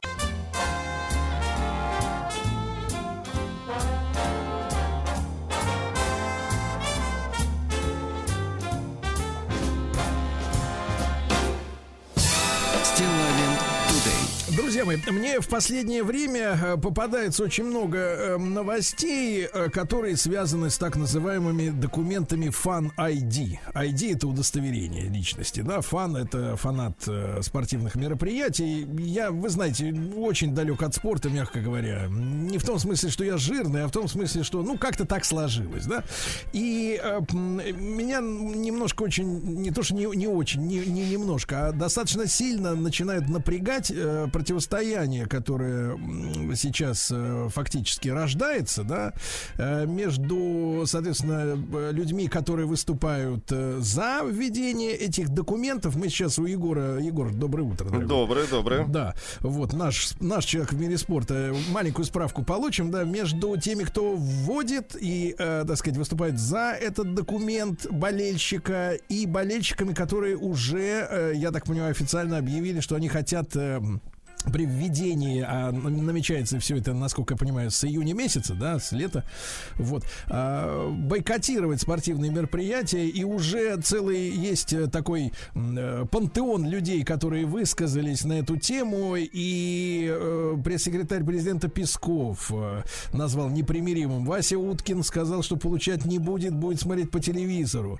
Татьяна Тарасова против, значит, этой, этой истории. Белелединов так сказать, говорит, значит, не так любят сильно футбол. Вот, высказался Михаил Сергеевич Боярский, говорит, не понимаю позиции болельщиков, сделаю любой документ, чтобы пойти на стадион. В общем, э, есть э, определенная трещина, определенный раскол, и мне, как взрослому человеку, очень хочется, чтобы в не самый период простой в нашей истории, ну, впрочем, честно говоря, вот сколько лет живу, все время как-то непросто. Затишья не было ни разу. Вот, э, чтобы мы раскалывались по этому поводу. Я просто Егора попросил попрошу нашего дорогого Егорушка, ты мне дай мне сейчас на минутку буквально справку, чтобы наши слушатели, так же далекие, как и я от, от, от спорта, они поняли, о чем идет речь. Что это за документ? Ну, это такой документ, э, как э, карточка такая с, с фотографией, имя, фамилия, отчество и э, какая-то электронная информация присутствует. Можно при, при, пройти на стадион или нет э, держателю этой карты. Раньше есть, как ходили на стадион ну, по билету? Ну как, конечно, вот купил билет и пошел. Э, например, вот идешь мимо стадиона, э, смотришь афиши, например, ЦСКА, Спартак. О, почему бы не сходить на футбол? Купил и зашел. Взял так, за руку. Скажите, да. я правильно понимаю, что впервые вот это само, само это слово, опять очередное англоязычное, как Стилавин Today, Fan ID, появилось в 2018 году на чемпионате мира по футболу и в частности касалось э, иностранных приезжающих. Да, все верно. Это же вот как виза была. Вместо визы оформляешь Fan ID и приезжаешь в Россию и здесь на чемпионат мира и ходишь. Потом эта же система действовала во время чемпионата Европы, который вот по многим странам проводился в прошлом году.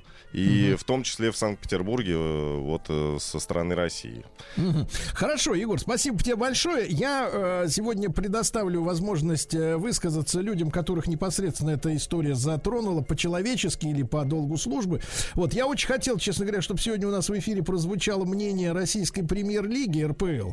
Вот, и попросил наших помощников, э, ну, предоставить докладчика или как-то сейчас говорят спикера. Ну вот я получил следующую формулировку. РПЛ пока не сформировала официальный комментарий по поводу Fan ID. Ждут совещания, на котором будет озвучена официальная позиция. До этого никаких комментариев от представителей РПЛ не будет. Это очень печально, честно говоря, потому Они что мне кажется, думают. что в обществе должна происходить цивилизованная дискуссия, потому что э, очень часто в, в такой в массовом сознании, наверное, э, значит, вот объединение болельщиков, они вот, э, ну, благодаря каким-то, может быть, э, фильмам или историям, не знаю, в, или репортажам, они связаны с какими-то драками, противостоянием, да, и э, вот э, как можно не комментировать, э, честно говоря, вот такую напряженную уже ситуацию, я считаю, ну, ну ладно, это их, их дело, пусть разбираются. Я хочу сегодня несколько Э, минут э, поговорить, которые у нас имеются с людьми, которые к футболу имеют большое отношение. С нами Андрей Малосолов, э,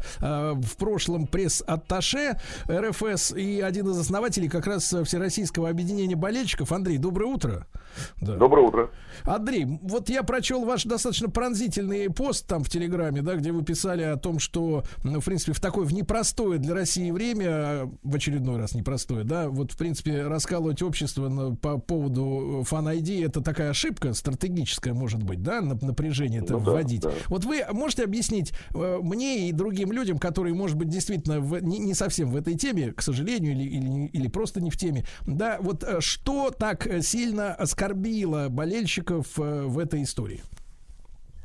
А, болельщиков оскорбила не, не сама история Fan ID, а то, что их э, даже вот не слушали, не приглашали ни, ни на обсуждение на эти, на все. Э, на протяжении нескольких лет, подчеркну, нескольких лет, болельщики все, многих клубов через средства массовой информации на трибуне и другие источники донесения этой информации говорили о том, что фан-айди, который, который бы применялся на матчах внутреннего чемпионата, это э, не принесет ничего, кроме, э, кроме вреда. Но в итоге так и получилось. А, коротко, в чем, э, в чем главная претензия болельщиков, да, и главная причина их недовольства. Fan ID это, это, это, это документ, а, по сути дела спецпропуск, спецразрешение, которое надо заслужить которое будет либо даваться, либо не даваться. Да. И плюс, плюс ко всему, а, там э, э, выработаны э, критерии а, не, по невыдаче этого ID, который не выдерживает никакой критики. Ни, а, а можно а, об этом чуть подробнее? Например, вот из-за чего можно не... Я так понимаю, что в, в период чемпионата 2018 года там же как бы в явочном порядке, да, людям давали. При наличии, по-моему, билета на матч, а его оформляли, да, как бы автоматом иностранцам. А в чем, так сказать, да. в чем заключается вот условие, по которым могут отказать? А, одно из условий, а, которое широко трактуется и которое не выдерживает никакой правовой э, оценки, это э, намерение совершить э, правонарушение. То есть презумпция невиновности как бы сразу отменяется. Вы намерены совершить правонарушение. Так думают какие-то люди, которые управляют вот этим электронным, э, так сказать, э, фан-ID, да, причем никто не знает, кто это делает, э, что за комиссары там сидят. Вы, мы, мы отказываем вам в выдаче фан-ID, потому что вы, у вас присутствует намерение совершить правонарушение. По, по этому по этим обстоятельствам можно э, делать все, что угодно, отказывать э, всем, кому угодно. Погодите, Андрей, Андрей, а это напоминает историю, как вот, например, у меня банятся посты мои, например, в Инстаграме, где мне, значит, стирают мою статью очередную. И, и, и пишут, и пишут, вы наруш, нарушили правила да, нарушили прав... да, правила сообщества. Совершенно верно. Но э, поймите еще одну э, важную вещь. Вот мы говорим о правовом аспекте, он, конечно, ну, очень важный, да, безусловно, важнейший даже, более того. Но представьте себе, вы всю жизнь ходили на футбол, вы покупали билет, покупали абонемент. А, абонементы все покупаются, а, приобретаются только по паспорту, чтобы вы понимали. То есть, в принципе, а, человек, который идет на, на футбол, он своему клубу отдает свои данные, и они хранятся у, э, у клуба. На стадионе сейчас э, самые лучшие, наверное, в Европе, не совру, если скажу именно так, меры безопасности. Сотни камер наблюдения, считывание лиц, стюарды, полиция, которая наконец-то научилась э, очень хорошо работать и очень эффективно. Есть закон о болельщиках, который позволяет банить э, и не допускать на стадион тех, кто, кто проявил на стадионе то самое право, правонарушение. Вот. А Fan ID это, это, это инструмент, который выделяет футбол, ну, или, или, или другой ну, вид спорта, где э, он будет применяться. Но, скорее всего, конечно же, разработчики рассчитывали его применить именно, именно на футбольных матчах и именно в отношении футбольных болельщиков. Он выделяет футбол в отдельную категорию, посещение которого надо заслужить, выслужить, заслужить, доказать свою лояльность. Представляете, а, а вы, э, чтобы вы понимали, ведь так, таким же образом можно вести театр ID, магазин ID, а, отдельный пропуск на трамвай, на троллейбус, отдельный пропуск в метро. Андрей, и скажите, все... пожалуйста, скажите, пожалуйста, да, да, да, вот, а, смотрите, эта ситуация с абонементом, да, вот, который покупается по паспорту, а насколько вот эта покупка билетов оптом, условно говоря, да, вот на, на все матчи, а, она, а, так сказать, какую долю занимает в, в, в общем объеме продаж билетов? Я имею в виду, насколько это по цене приемлемо для болельщиков, которые свои клубы любят? А, ну, э, стоимость у разных клубов э, разная. Если вот говорить о фанатской трибуне, которая считается самой бюджетной, ну, например, у ЦСКА это 8 тысяч на сезон.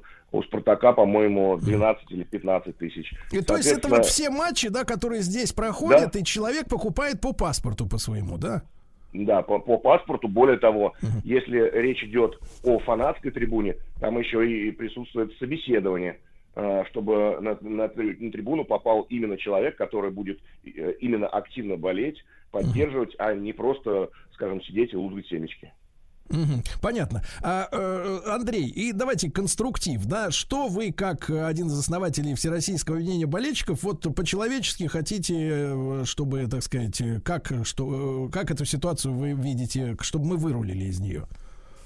Ну, смотрите, Fan ID э, применялся на чемпионате мира, чемпионате Европы и Кубке Конфедерации у нас. Э, да, действительно, это была очень интересная маркетинговая э, и, и, идея, которая, э, которая, э, ну, которая содержала множество всяких разных хороших плюшек.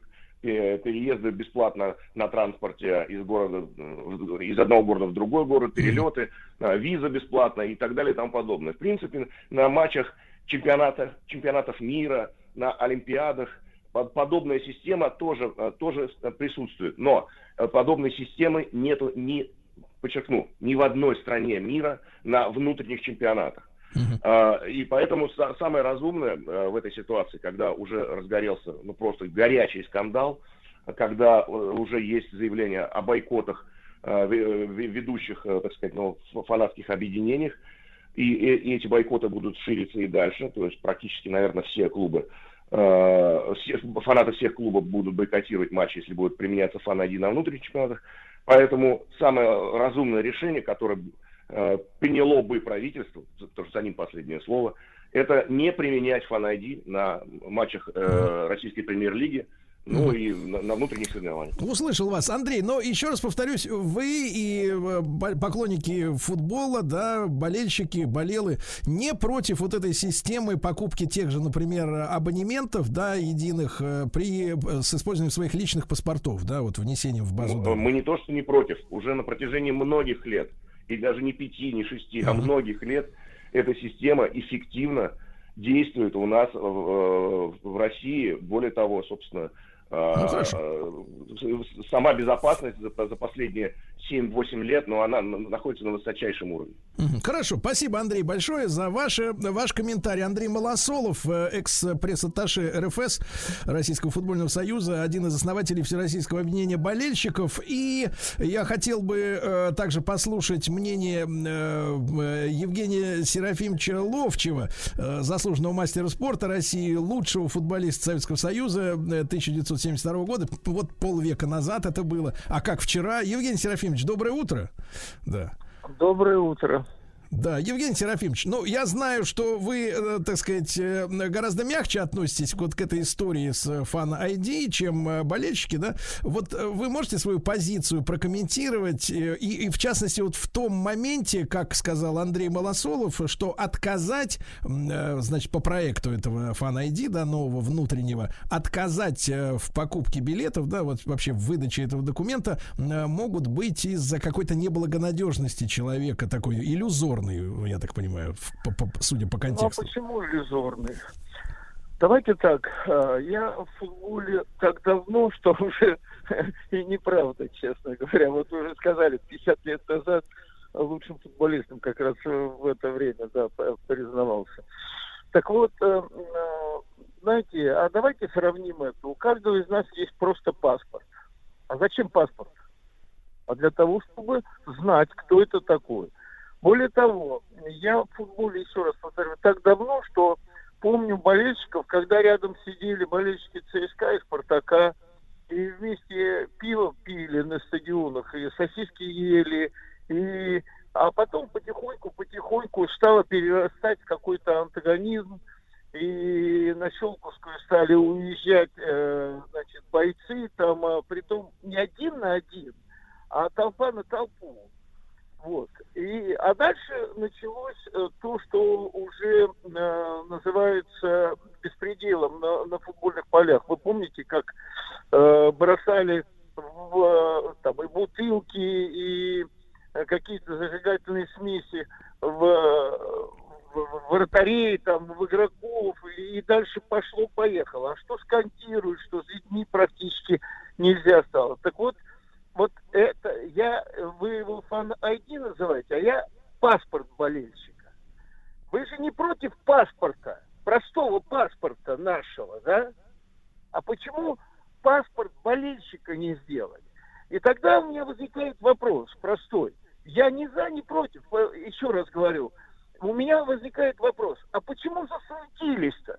Вы же не суетитесь, что у вас есть паспорт, и на улице вас могут остановить и сказать, предъявите паспорт. Потому что у нас взрывались в Москве э, эти дома и прочее. Как только люди какие-то неблагонадежные с точки зрения милиции где-то шли, они проверяли этих людей. А здесь на стадионе тоже стали творить э, ну, беспределы когда-то, понимаете, и люди, которые э, отвечают за это, вот отвечают за это. Если что-то произойдет на стадионе, а было же, взрывы на стадионе во Франции были не так давно, честно говоря. Вот.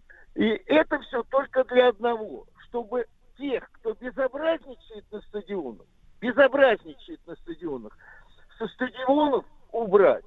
Вот я так понимаю это, только и всего.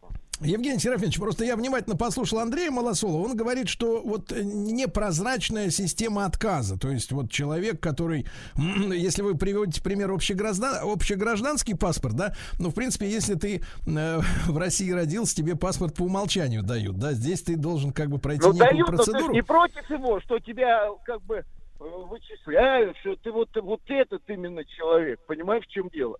Точно так же и на стадионе, что это вот этот человек совершил. А может быть, Евгений Серафимович, может быть, тогда, если так порассуждать логически, да, вы как бы из мира спорта, я от лица гражданской э, некой, э, так сказать, общей общественности такой менее, менее Хорошо, может ну быть, а вы на вовлеченный. ходили? Э, Не Нет, ходил, конечно, неоднократно. Нет, я о том, что, может быть, просто ввести проверку паспортов э, или в чем сложность техническая вот в этом плане? А, а нет, а, а хорошо, а в чем сложность того, что у каждого будет паспорт болеть, паспорт? Мы, мы вот э, вс- все закрываемся словом фан IT, да? А я паспорт болельщика, он еще называется, понимаете? Паспорт такой, а это паспорт болельщика человека, который на стадионы приходит. Потому что там стали много безобразничать, только и всего. И вот почему ответка-то такая? Нет, мы не хотим, чтобы у нас был этот паспорт. Значит, за этим-то что стоит?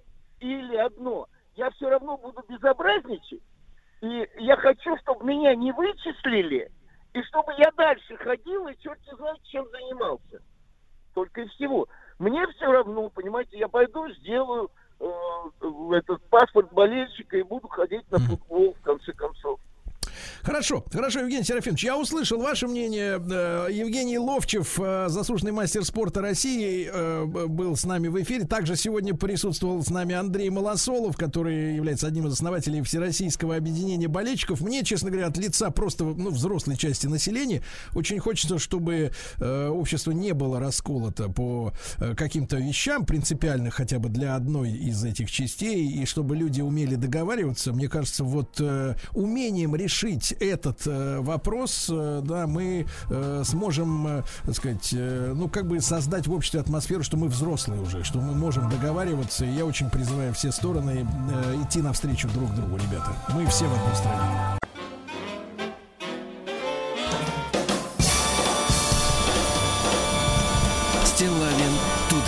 Друзья мои, ну еще одна горячая тема. Я, э, э, поверьте, да, естественно, мониторю все новостные потоки, чтобы быть в курсе, что происходит там в мире, у нас, и, по частоте каких-то заголовков, и по остроте этих заголовков э, можно судить, э, дошла ли та или иная э, ситуация до какой-то точки э, нагрева, да, или даже кипения.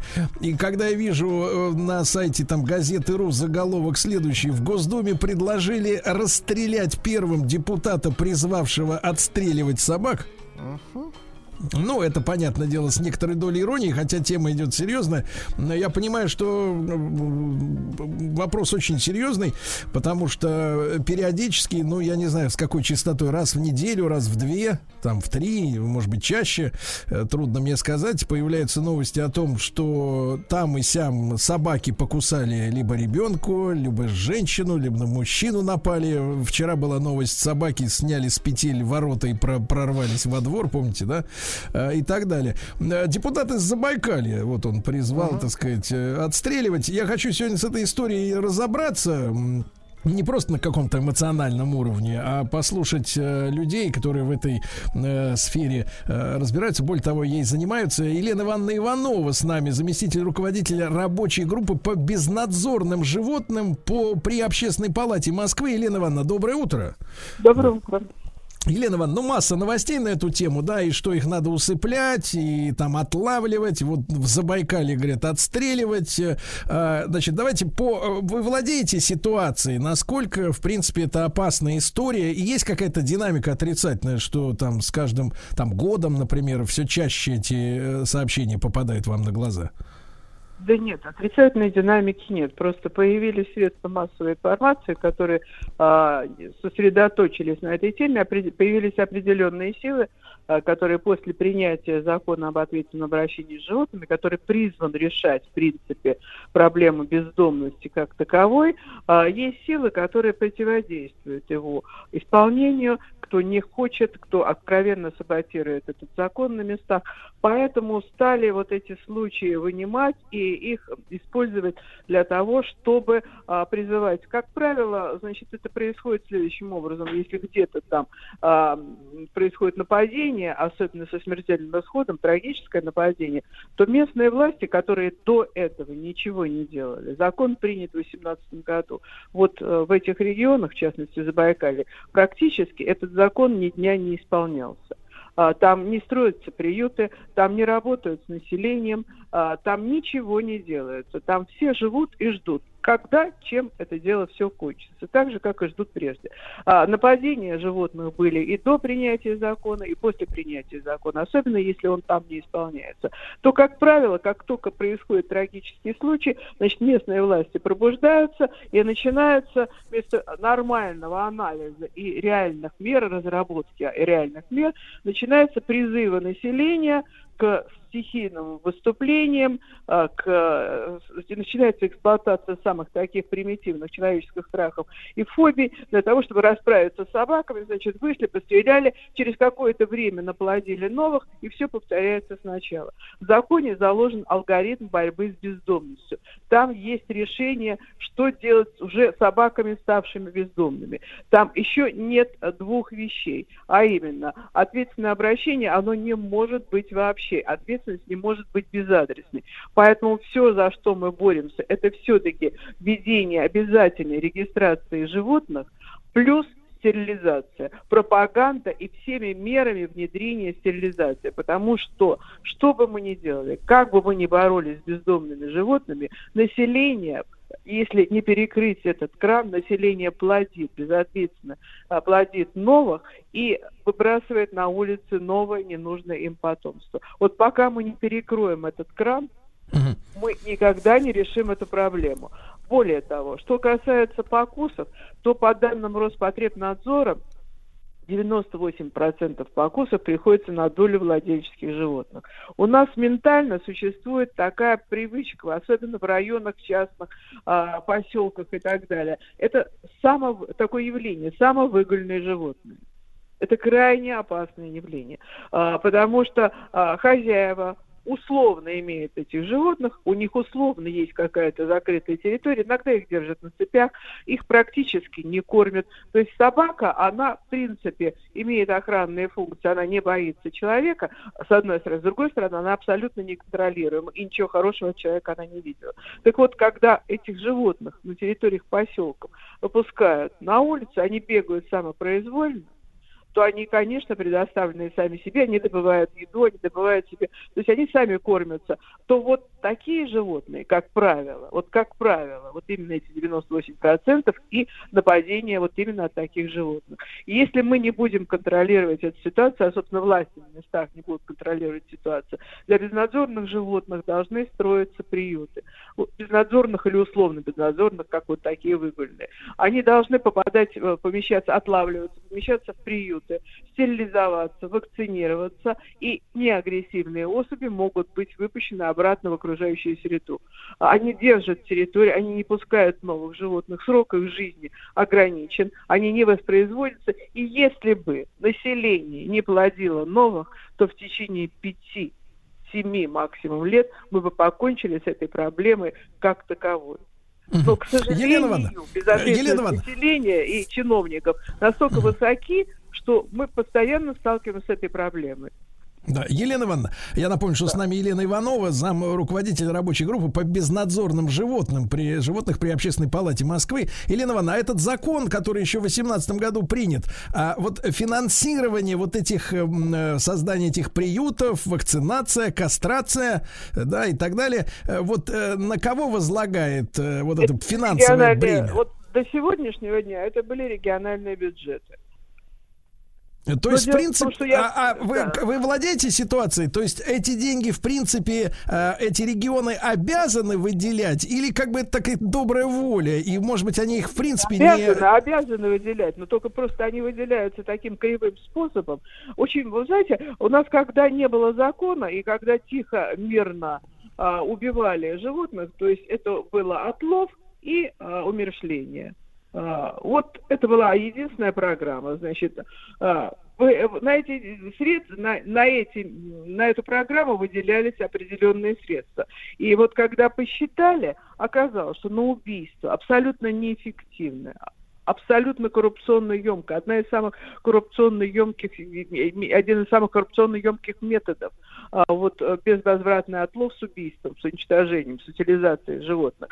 На, эти, на это уходило 2 миллиарда в год, каждый год страна тратила 2 миллиарда. 2 миллиарда? 2 миллиарда, да. Это было посчитано, эта цифра официально. Это не, недолго отследить по всем местным контрактам. Ну, небольшой это труд. Отследили. 2 миллиарда. Это дорого.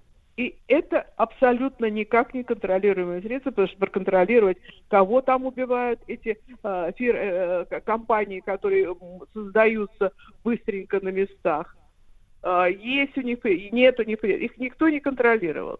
Это все был, по, по сути дела, распил. Местные чиновники заключали какие-то контракты, эти компании непонятные, зачастую от Донецки никак не контролируемые, имели там двух, трех, четырех каких-то ловцов полуубийц, вот, киллеров таких собачьих, вот. И они, значит, мочили животных, и все прекрасно. Значит, на какое-то время тема э, затихала, вот они там как бы выполнили некую, некий объем работы. Животные никуда не девались, а, популяция отвечала э, всплеском рождаемости, это естественное свойство любой биологической популяции. Но самое главное, население продолжало плодить и плодить и плодить.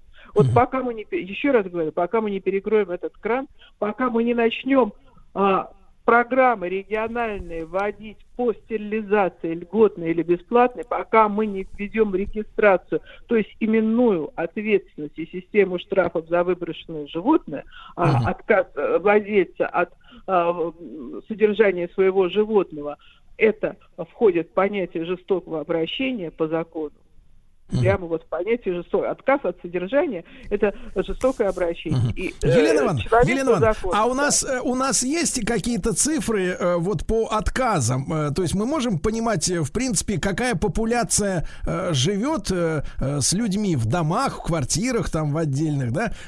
И насколько много собак выбрасывается каждый год? Э, какая-то такая информация статистическая есть у нас? Вы знаете, у нас, к сожалению, никто не мониторит э, количество э, животных на своих территориях, хотя такие методы есть, они давно разработаны. У нас есть регионы, которые продвинуты в этом направлении. И есть, например, в Нижнем Новгороде метод подсчета путем интерполяции, не обязательно там ходить именно по местам, на местах считать, что долго и дорого. А, достаточно большой долей точности можно посчитать количество животных, можно спланировать, а, какое количество мест в приютах нужно, что делать с, с остальными. Все можно сделать.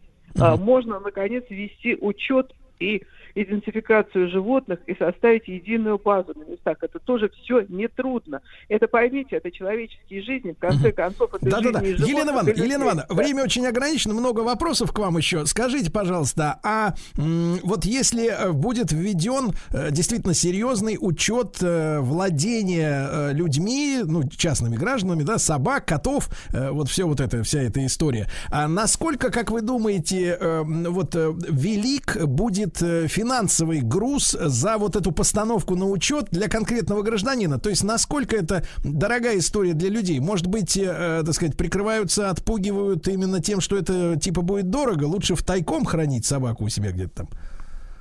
Нет, вы знаете, мы все время настаивали. Я вам назвала цифру 2 миллиарда. Причем эта цифра каждый раз возобновляющаяся, и цифра в никуда она не дает, и вот мы уже более ста лет uh-huh. у, у нас занимались истреблением э, домашних животных, собак и кошек, и ни к чему не пришли. Вот сегодня что мы имеем, вот эти нападения, это последствия предыдущей практики. Это не новый закон, он там не работал ни дня. Uh-huh. Так вот, мы настаиваем на том, что для всех, для нас, и с точки зрения уже морально-этической я не говорю, потому что население, на глазах у которого постоянно власти убивают животных, а, причем это вот на глазах у детей подростковой жестокость тоже никто не отменял, это деградирует. Часть населения деградирует, а часть испытывает постоянно боль и страдания и тащит на себе это. Вот. Это значительно дешевле и с точки зрения экономической, уже не говорю про морально-этическую сделать учет, идентификацию, то есть регистрацию так. животных за счет государства. За счет государства.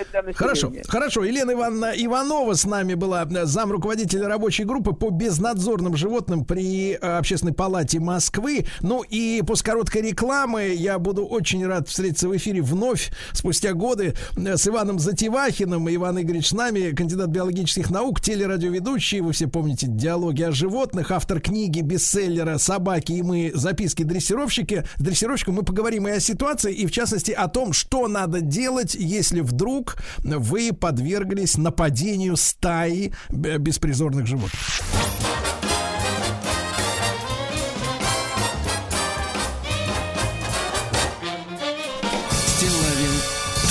Друзья мои, ну, как я обещал, с нами и Иван Затевахин, кандидат биологических наук, наш коллега, телерадиоведущий. Иван Игоревич, здравствуй, дорогой. Да. Breathe. Привет. Да, да, да. Мы соскучились, если честно, да. И, и Вань, мы да, получили, получили от Елены Ивановны Ивановой, э, значит, соответственно, информацию по там э, юридической части, финансовой и так далее. Ужаснулись цифре 2 миллиарда рублей в год на убийство собак, конечно, жесть. Вот. Но э, все-таки с твоей точки зрения, вот посоветуй, пожалуйста, нашим э, слушателям, что делать, если э, э, какая бы это ни была стая, там, э, прибившиеся частные, так сказать, собаки, которых выпускают гулять, или просто дикая банда, что делать? Ну, а, Сереж, вообще, первое, о чем я хочу сказать, что мифы о том, что а, вот эти бездомные собаки, те, которые у, у кого-то сбежали там или э, их э, выбросили, они, значит, объединились в такие страшные стаи, это мифы, да, это единицы выброшенных собак переживают э, два месяца на улице, а то и три, а по нашей зиме и меньше. Вот, поэтому это все, надо понимать, что это популяции сложившиеся, городские это синантропные животные, вот, и э, их, а, они концентрируются, понятно, если это синантропные животные, то, ну, то есть живущие около человека, э, но не в доме человека, да, то есть они как бы э, соседствуют с человеком, вот что значит синантропные, да. Так вот, да. любое синантропное животное живет там, где есть еда, да, вот, поэтому э, если говорить о том, избегать, чего избегать, ну, нужно избегать тех мест, а, на которых э, этих собак кормят. А кормиться где они могут? Они могут кормиться на свалках, которые не убирают, да? И они могут кормиться там, где их кормят. А, ну, это бывает часто на стройках на разных. А, ну, Стоянки стоянках, да, для того, чтобы, как бы, понятно, что сторожам э, от этого жить только легче. Вот они подкормили там собак и спят себе спокойненько, а собаки, значит, отпугивают э, вот, возможных людей. Но собаки-то не понимают, где злоумышленник, а где э, нормальный человек. Они делают свое дело, они охраняют свою территорию. Ну вот, грубо говоря, вот таких мест надо избегать. Э, при, в Москве, в Москве, Московской области, э, ну, практически таких мест довольно мало в Москве уже сейчас. В области встречаются чаще, но тем не менее, э, это, наверное, проблема не московская, вот дальних зауральских регионов, и мне вот писали э, из Новой Земли, да, вот, ну, бывает что абсолютно бесконтрольно эти собаки размножаются, но надо понимать, что они размножаются там, где есть возможность есть. Там, где нет, они э, естественным образом популяцию не расширяют. Это первое. Второе, я не знаю, что там про отстрел, но вот именно для этого была в свое время программа стерилизации, которая придумана, которая ну, совершенно вот была полностью дискредитирована э, на местах полнейшим образом, да, тем, что э, вот, ну, сам понимаешь, значит, ну, желаемое за действительность выдавалось да. часто. Иван Игоревич, но вот если, например, женщина или семья, да, или просто человек, так сказать, э, вот э, э, не обученный джиу-джитсой, да, там, или не, нет у него в кармане автомата Калашникова, да, со снотворным, что делать? Но ввязываться в никакие бои нельзя. Нужно просто с этой территории уйти. Лучше, если в руке будет палка. И, а если людей двое, то это практически полгарантия, что ничего не произойдет. Вот, потому что эти собаки очень хорошо понимают угрозу, они на рожон не попрут. Вот, э, ну и, и, и прочее, прочее. Какая, какая ошибка, Ванечка, э, людей, которые вот попадают один на один, например, вот со стаи? Вот что нельзя делать ни в коем случае? Паниковать нельзя. Собаки очень это чувствуют. Вот паника это, это все. Значит, если человек запаникует, значит все. А он, э, ну, вокруг него будут эти собаки. Ведь надо понимать еще одну простую вещь, когда человек паникует. Он думает, что его собаки будут есть. Они не будут его есть, они не людоеды. Они его кусают для того, чтобы прогнать с территории. Вот. Но э, если он держится уверенно на этой территории, если он ведет себя как хозяин, то ситуация не обостряется, они тявкают все э, издалека.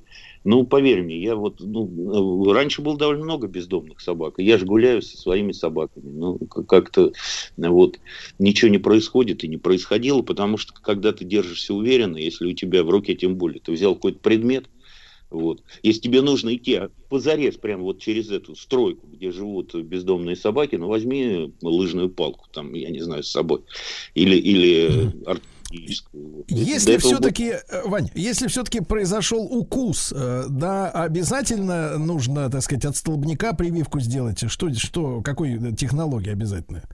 Не, ну это разумеется, Сереж, конечно, надо делать всяческие прививки. Ты, ты же не знаешь, э, чем болеет эта собака, что у нее на зубах и какую дохлую кошку она ела перед этим, да. Ну, конечно, нужно все сделать, обработать рану, обратиться там в травмпункт, получить э, обязательно все э, прививки, которые нужно получить, и это понятно даже. Это даже обсуждать не нужно, мне кажется. Ванечка, ну и твой, твой, э, твой взгляд там на, на 20 секунд буквально, самый эффективный метод борьбы с этой проблемой? Я считаю, что если очень по-честному, очень по-честному, то стерилизация. Вот, Массовая бездом... стерилизация. Массовая стерилизация бездомных собак. По-честному да, только. Да. Друзья мои, Иван Затевахин, кандидат биологических наук, э, телерадиоведущий, автор э, книги бестселлера «Собаки и мы. Записки дрессировщика». Ванечка, очень рад был тебя слышать, дорогой. Вот, соскучился. И мы чуть-чуть поговорили о, о ситуации с домашними, с бездомными, простите, животными, которые представляют опасность. Но ситуация, мне кажется, стала яснее. Спасибо.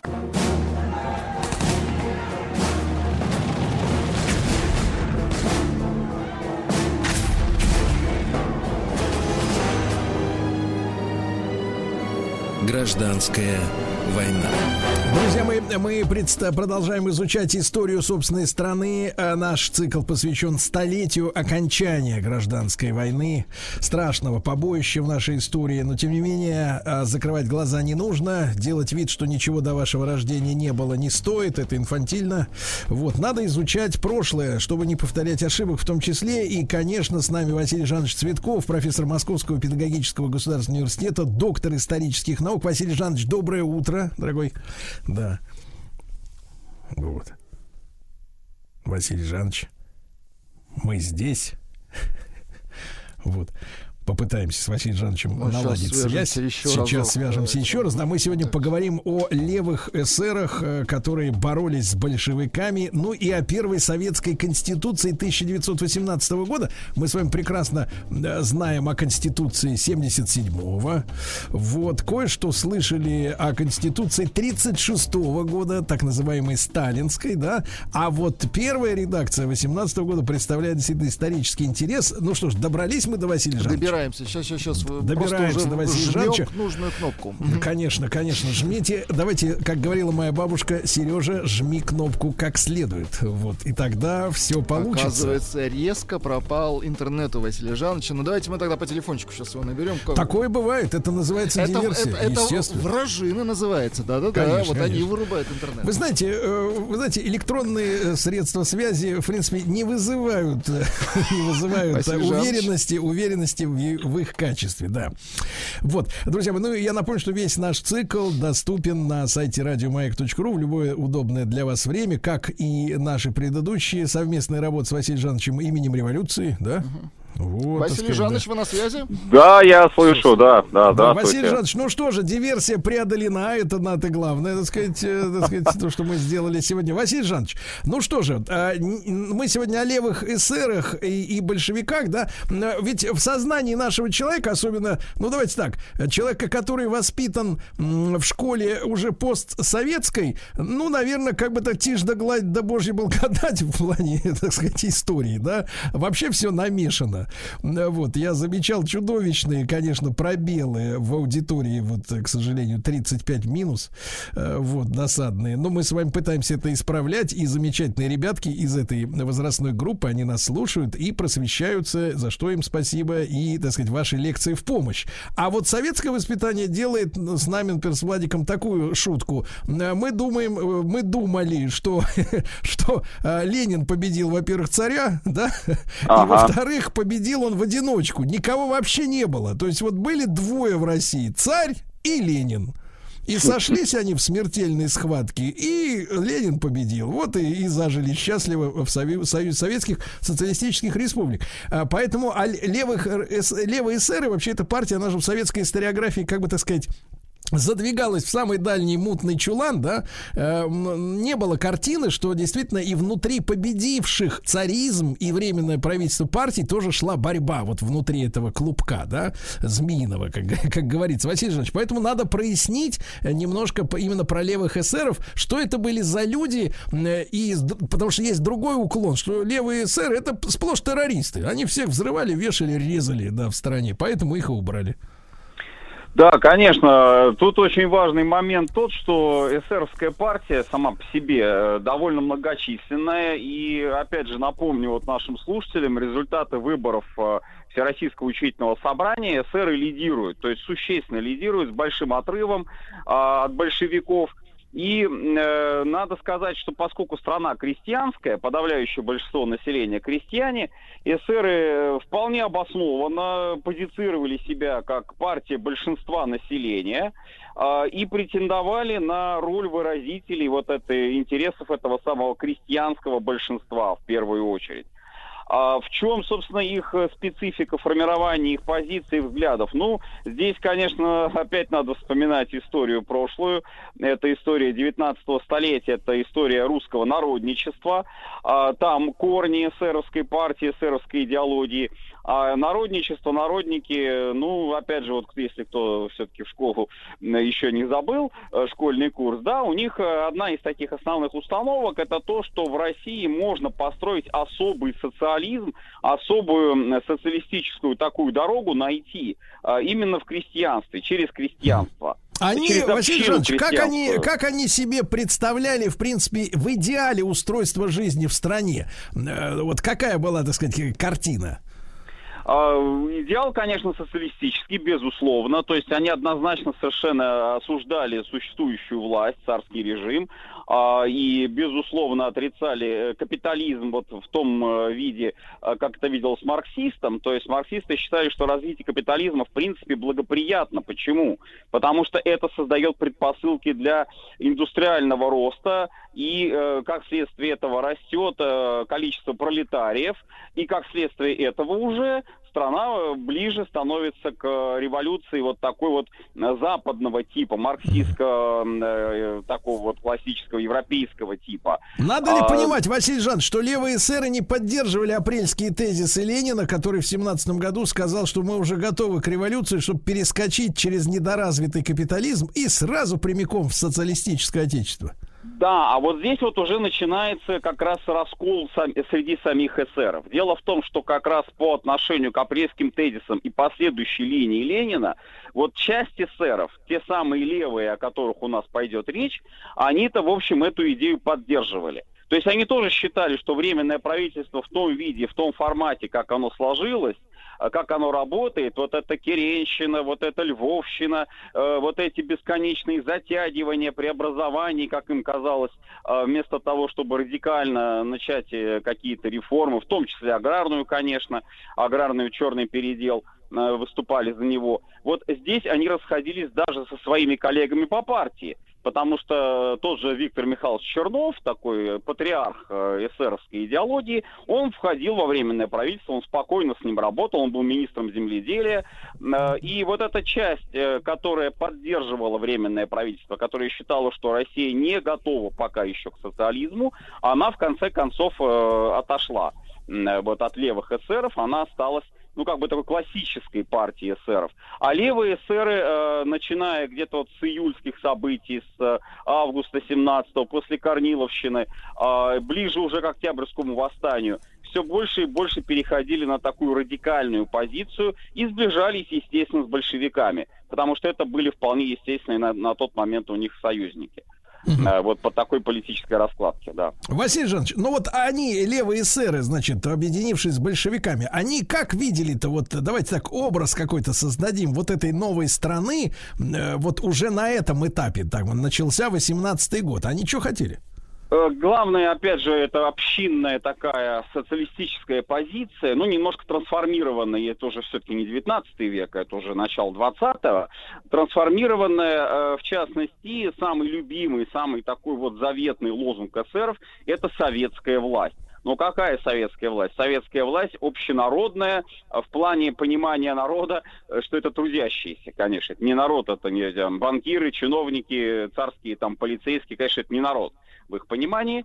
А вот, и вот эта вот народная советская власть, она должна быть наиболее устойчивой, наиболее м, полноценной, и ни в коем случае она не должна внутри как-то раскалываться. Так, а кто а, наверху? И... А кто наверху, чтобы как-то, ну, как-то внешнюю политику хотя бы даже вести? Э, или... Наверху их вполне, вполне устраивала вот эта система, которая создалась, собственно, после октября, и они в ней участвовали, это советы. Единственное, что, конечно, они считали, ну, здесь вот такой первый, наверное, был звоночек разногласий а, с большевиками, а, в том, что все-таки лучше делать однородное социалистическое правительство из партий, которые а, левые, левые такие вот левые ориентации. В этом смысле можно, конечно, и нужно сотрудничать с теми же анархистами, а, и они находили общий язык, безусловно, здесь, и в том числе даже со своими вчерашними э, соратниками по партии правыми эсерами. То есть тоже можно с ними какой-то там какие-то точки соприкосновения найти. У большевиков была позиция все-таки у Ленина, она была такая, что если это социалистическое правительство можно создать под нашу большевистскую программу, то есть э, все те, кто в это правительство войдут, будут разделять позицию большевиков, то хорошо. Если нет, если они начнут себя противопоставлять нам, большевикам, победителям э, в восстании, то вот тут мы уже с ними особенно долго церемониться не будем. Но тут вот, надо э... пояснить, Василий Жанович, они же вместе победили в восстании 25 октября. Конечно, потому что вот смотрите, какие здесь интересные у нас э, получаются фигуры, участвующие. Ну, я двух вот лидеров назову. А, это Мария Спиридонова и э, Прош Прошьян. Ну, Марину Спиридонову, наверное, многие, может быть, знают, да, потому что действительно такой образ, я бы сказал, э, символ, может быть, даже революции. Ее называли эсеровская Мадонна. Э, очень, действительно, у человека была сложная биография. А, и буквально вот э, мы говорили о терроризме, да, террористических методах борьбы с э, властью. Вот она как раз яркий пример. Она а, убила начальника карательного отряда в 1905 году в Тамбовской губернии. А, за это была зверски совершенно избита, изнасилована э, в полиции. И потом врач там вообще неделю даже не мог понять, выживет она или не выживет после этого. Ну, 1905 год, это, это первая русская революция, это, конечно, ожесточение очень страшное, вот такое обоюдное ожесточение власти и общества, и вот этих террористов, конечно, тоже. А, но затем она была приговорена к а, бессрочной каторге, а, но вот в 17 год ее освобождает, она возвращается, как и многие революционеры тоже, она возвращается а, в Петроград, она начинает участвовать активно в революционной борьбе, а, очень яркий, очень такой эмоциональный оратор, и, конечно, привлекала к себе внимание вот э, своей такой непримиримой, абсолютно принципиально непримиримой позиции э, по отношению вот к своим как раз э, взглядам, к своей программе. Другой вот лидер, да, Прошьян, армянин, по национальности тоже человек, который участвовал вот в этих вот акциях революционных, Э, тоже имевший такой опыт э, борьбы и, побег были у него с каторги, возвращался он в Россию, пытался там каким-то образом наладить контакты с э, другими разными группами боев, боевыми. Ну вот 17-й год, опять же, вот э, делает его человеком, когда, э, который может как-то себя реализовать. А, и в силу, может быть, вот своего такого темперамента, да, южного, он тоже был очень энергичным, очень эмоциональным э, вождем, Э, хотя были и другие, конечно, тоже. Но вот Лазимир, прапорщик э, левый СССР, он возглавлял формально, правда, а фактически там лидеры были э, большевики, возглавлял Петроградский военно-революционный комитет. То есть та структура, которая, собственно, и провела Октябрьское вооруженное восстание. А, Василий Жанович, после того, как, соответственно, временное правительство было арестовано, Керенский сбежал, как мы выясняем, все-таки не в бабском платье, а так по-нормальному, вот, сбежал за подмогой к тем, кого до этого гнобил. Поэтому подмоги не дождался. Да. Э, так вот, после захвата власти, ну, вот в этом новом правительстве, которое было создано, да, победителями Октябрьского переворота, левые эсеры получили какие-то посты? Конечно, потому что вот это тоже был как раз вопрос принципиальный. Э, сразу после э, восстания образовалось все-таки однопартийное правительство. Э, Совнарком был изначально однопартийный. А потом буквально вот проходит несколько дней и сразу начинаются споры о том, что все-таки надо расширить состав правительства за счет введения туда вот представителей других социалистических, близких социалистических партий. Самая близкая, самая такая вот уже спаявшаяся, условно говоря, в боевой обстановке с большевиками, вот она и была, левый эсер. И тот же Прошьян, он становится у нас э, показательная такая должность министром почт и телеграфа. Вообще вот эта должность, она, вот мы с вами, по-моему, говорили уже в одной из программ, она на тот момент, может быть, казалась немножко такой странной, потому что, ну а что там такого, почта и телеграф. Но, с другой стороны, вот если бы мы сейчас аналогию какую-то проводили бы с современностью, ну, наверное, это было бы похоже на такое Министерство цифровых технологий. То есть это такая передовая сфера, в которой вот э, должны как-то себя проявлять э, будущие техники. Василий Ильич, а, Василий да. а можно мы, мы представим себе вот на тот момент, когда по -по произошла эта победа 25 октября, как мы сейчас возвращаемся да, к тем событиям, чтобы понимать процессы 18 года, численность э, вот левых эсеров, большевиков и доли в правительстве в новом? Э, в среднем, вот так вот, если считать, и во ВЦИКе советов, вот это тоже очень важный момент, потому что правительство ведь не единое. Главное, опять же, я все-таки подчеркиваю, главное это ВЦИК. Всероссийский центральный исполнительный комитет э, Всероссийского съезда Советов, который избран был вот как раз по итогам второго съезда. Э, вот э, если так вот примерно грубое соотношение брать, ну примерно две трети к трети. Mm-hmm. То есть э, треть примерно э, в соотношении это левое эсеровское представительство, ну, очень небольшой процент, не совсем это анархистско-меньшевистский, меньшевики-интернационалисты, вот это тоже группа не, не меньшевики классические, а там тоже такой раскол произошел, mm-hmm. вот они тоже оказались на стороне большевиков, анархисты, вот. А остальная часть, конечно, большевики. Большевики были в большинстве. Вот. Э, в таком контексте левые эсеры, э, в принципе, считали, что можно работать, но и при этом, при этом, конечно, они постоянно подчеркивали, что все-таки их позиция должна быть всегда слышима. То есть они, конечно, подчиняются э, воле большинства, но и свои требования они э, не забывают. А, и да, если да, что-то, да-да-да. Да, Василий Жанович, понятно. А, когда мы можем э, диагностировать э, первый вот серьезный принципиальный такой вот момент расхождения взглядов и уже вот непримиримость позиций? Непримиримость позиции э, после фактически Брестского мира. А, потому что здесь уже позиция такая. Брестский мир, э, в прошлой программе вот как раз мы об этом говорили, представлялся как вариант революционный, такого, ну, э, что ли, предательство, да, потому что заключили Брестский мир с немцами не просто со страной, вот, которая ведет войну, но заключили мир с, э, с кайзеровской Германией, со страной, которая представляется реакционной, которая представляется носителем, оплотом вот этой реакции э, монархической такой контрреволюции. И почему это считалось актом революционного предательства? Почему? Потому что э, та же Украина, э, вот хорошо, Центральная Рада, допустим, тоже подписывает Брестский мир, и немцы, используя вот предлог этот, вводят на Украину войска. Но начинается повстанческое движение на Украине, поднимаются восстания. У левых эсеров контакт э, как раз со своими коллегами э, на Украине – Э, и те их, ну, буквально вот так вот и призывают, чтобы они оказали им помощь. Вот смотрите, вы же выводите войска, да, вы бросаете, обнажаете фронт, немцы идут и подавляют жесточайшим образом в крови, топят вот наше революционное движение. Надо их спасать. А что получается в результате? В результате получается, что Ленин как бы умыл руки, в сторону отошел, что там на Украине происходит, его не волнует. А, ну, такая у них была позиция, это такая точка зрения у левых эсеров, да? Василий Жанович, а тогда, вот тогда был, скажите, пожалуйста, тогда был тезис, который стал модным во время холодной войны, что Россия без Украины не может стать империей.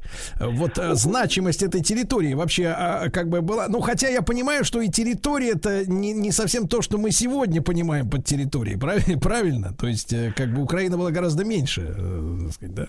Ну, вообще, конечно, нет. Если так брать Малороссию, вот, да, Малороссия, Новороссия, правобережная или убережная Малороссия, да, ну, она примерно такие, в таких границах-то и была. Дело не в границах, дело как раз в том, что просто позиция вот такая, какую вы озвучили, то есть имперская позиция, нет, конечно, она однозначно не устраивала а, Ленина, она не устраивала, в принципе, и левых эсеров тоже, потому что для них ведь главный вот момент, вот это обязательно надо иметь в виду, не территория сама по себе, не объем территории, да, вот сколько там их будет, э, квадратных километров, а возможность э, объединения э, государств таких вот государственных образований с одинаковым социальным строем, с одинаковой э, общественно-политической системой, социалистической системой. И это как раз было потом зафиксировано в той самой Конституции 18 года, вот которую тоже у нас левые... Василий Жанович, и что же, что, же, что же произошло после все-таки подписания Брестского мира? Левые сэры осуществили какой-то демарш из правительства? Какая была Демарш, реакция? демарш, причем достаточно яркий, в какой-то степени, может быть, грубый даже, потому что, ну, они считали, что вот таким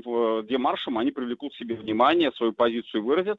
А ЦК э, эсеровской, левой эсеровской партии принимает решение о том, что министры, ну, условно говоря, министры неправильно, конечно, это наркомы, а наркомы э, левые эсеровские обязаны выйти из состава правительства. И вот этот раскол происходит в середине марта 2018 года, фактически сразу после переезда э, Совнаркома из Петрограда в Москву.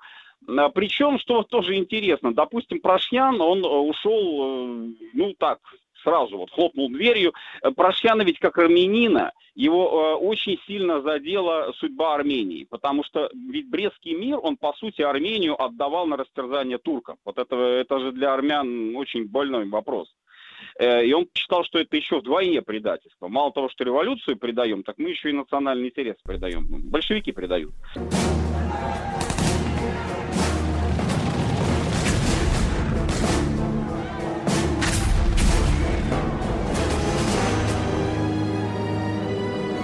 Гражданская война.